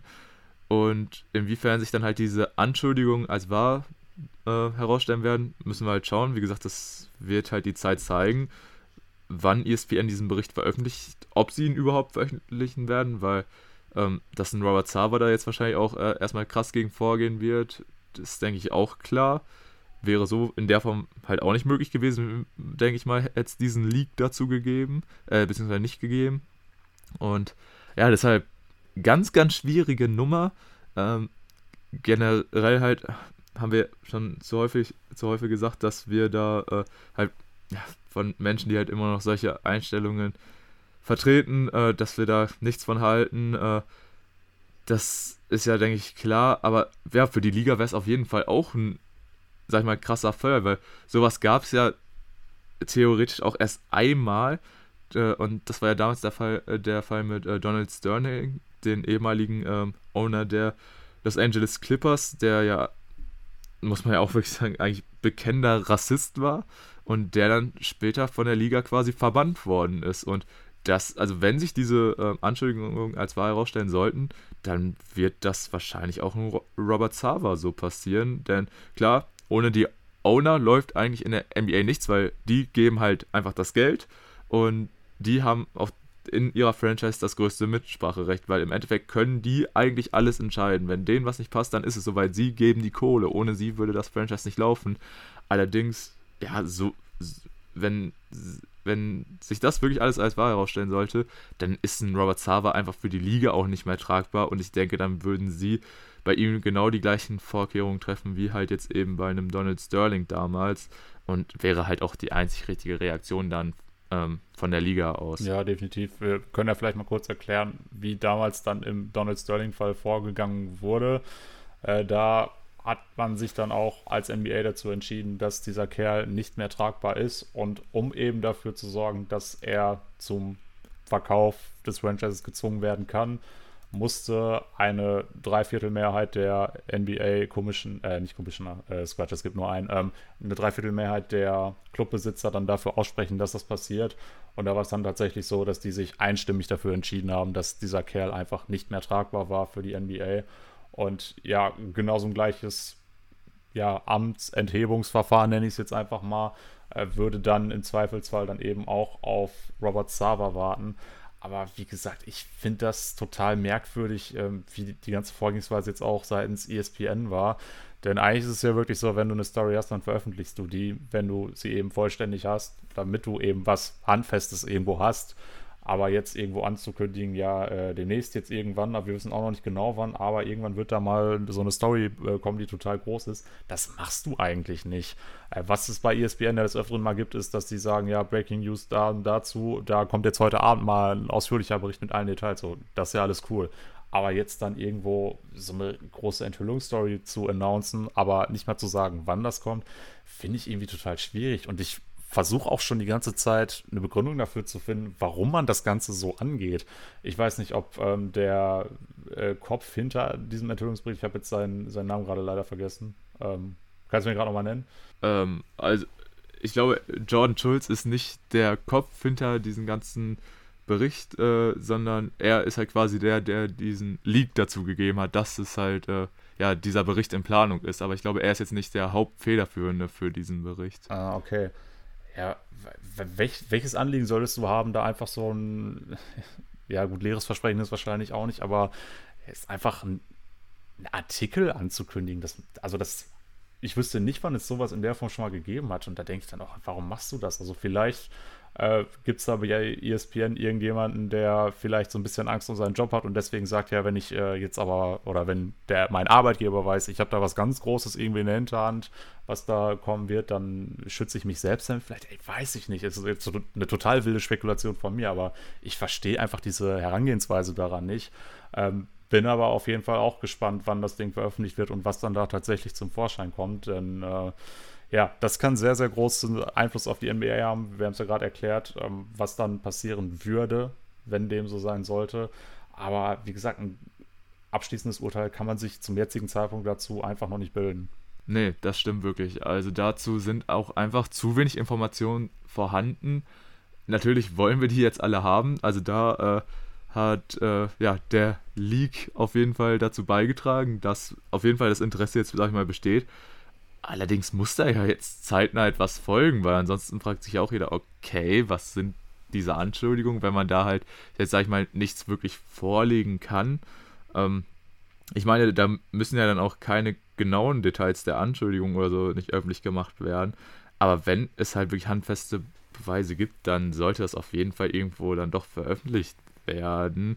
Äh, zumindest, dass es die halt gibt und ja, man was, sag ich mal, gegen Robert Sava in der Hand hat, weil ansonsten ist das halt jetzt gerade, was es halt ist, ist halt rufschädigend auf jeden Fall für ihn, wenn es sich dann halt als unwahr herausstellen sollte, aber wenn es natürlich die Wahrheit ist, dann geschieht ihm recht, aber ja, weiß ich nicht. Also, dass man da jetzt aktuell so auch äh, im Dunkeln gelassen wird, finde ich sehr seltsam. Wie gesagt, ich kann mir halt jetzt nur irgendwie vorstellen, dass vielleicht so ein rechtliches Ding ist, bezüglich, ob sie den Artikel veröffentlichen dürfen oder so.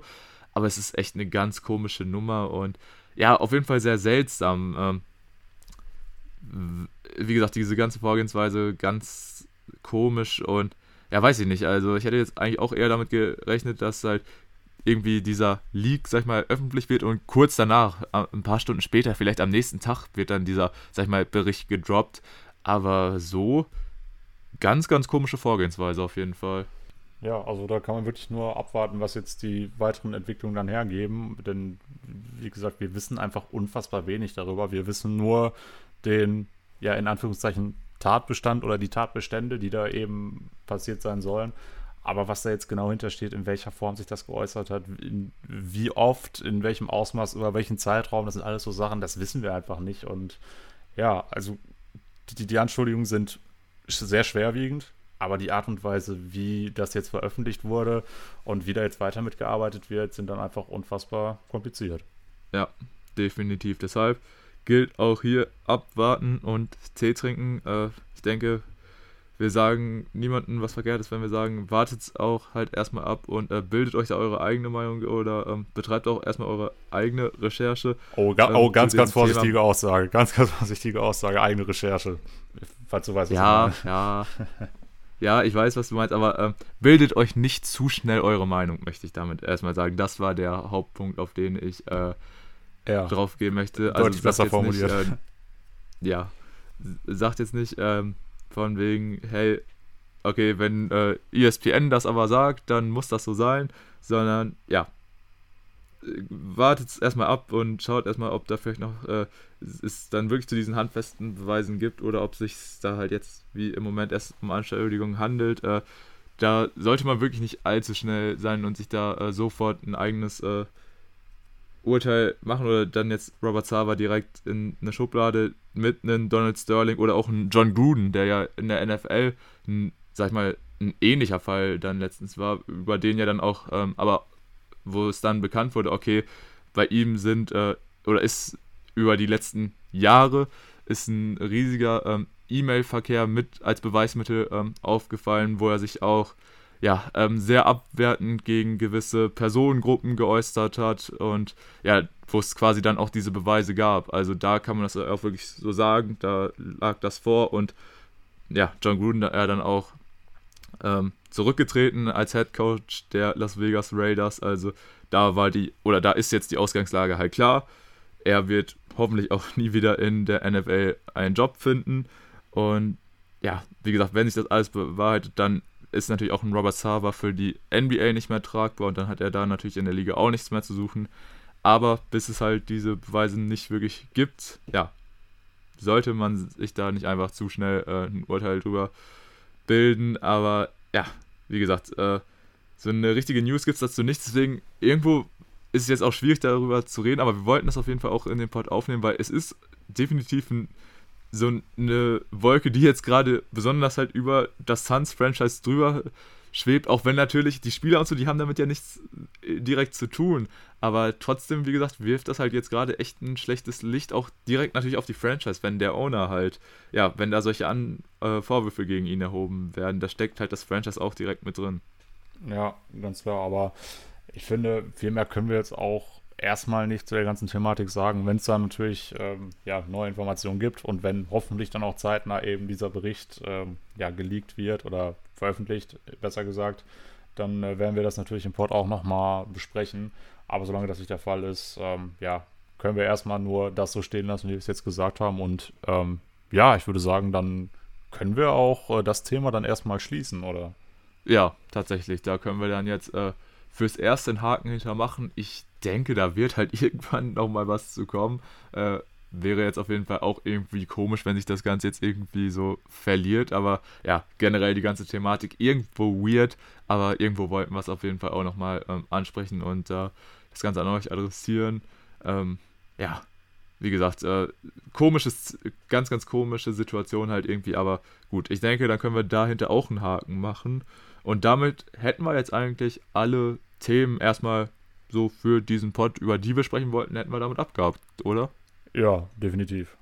Gut, dann müssen wir jetzt mal schauen. Äh, eigentlich hatte ich mir auch so gedacht, hm, zum Ende des Pods könnte man ja vielleicht noch ein bisschen so auch wieder in den Off-Topic-Talk gehen. Jetzt sind wir allerdings schon wieder knapp bei zwei Stunden, ey, und das könnte äh, dann äh, zum Ende hin ja auch irgendwo wieder eskalieren, ne? Ha, schwierig. Äh, hast du noch irgendwie so ein Thema, über das du gerne quatschen möchtest, Tim? Boah, jetzt mal eben so, boah, weiß ich gar nicht. Schwierig. Ähm, weiß nicht. Hättest du da irgendwas, was dir so absolut auf der Seele brennt, was jetzt unbedingt raus muss? Ja, also ich sag mal so, wir haben ja auch so vorab so ein bisschen überlegt, ob wir vielleicht mal so ein bisschen drüber sprechen, was wir überhaupt so in der Off-Season oder so gemacht haben, weil da ist ja der Off-Topic-Talk auch echt ein ähm, bisschen zu kurz gekommen. Aber ich würde sagen, äh, was ich aber auf jeden Fall äh, noch sagen möchte, ähm, ist einfach die Headline, die ich all unseren Zuhörern mitgeben möchte. Ähm, supported Basketball in Deutschland.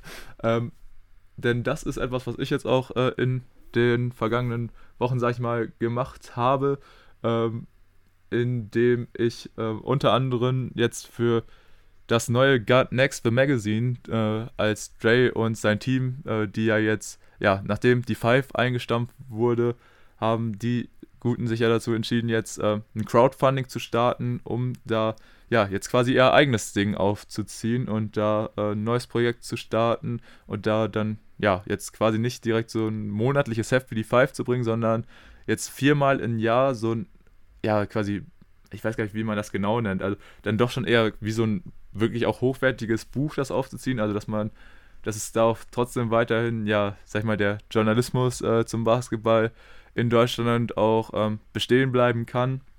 Ähm, da ist, das ist jetzt ein Projekt, da habe ich auf jeden Fall auch meinen Teil zu beigetragen, habe da ein Jahresabo erstmal schon mal im Voraus abgeschlossen, weil ich finde das super, dass äh, ja, die Jungs da auf jeden Fall auch weitermachen wollen und sich da jetzt nicht davon ähm, ja, ausbremsen lassen, dass halt die Five nach 18 Jahren eingestampft worden ist.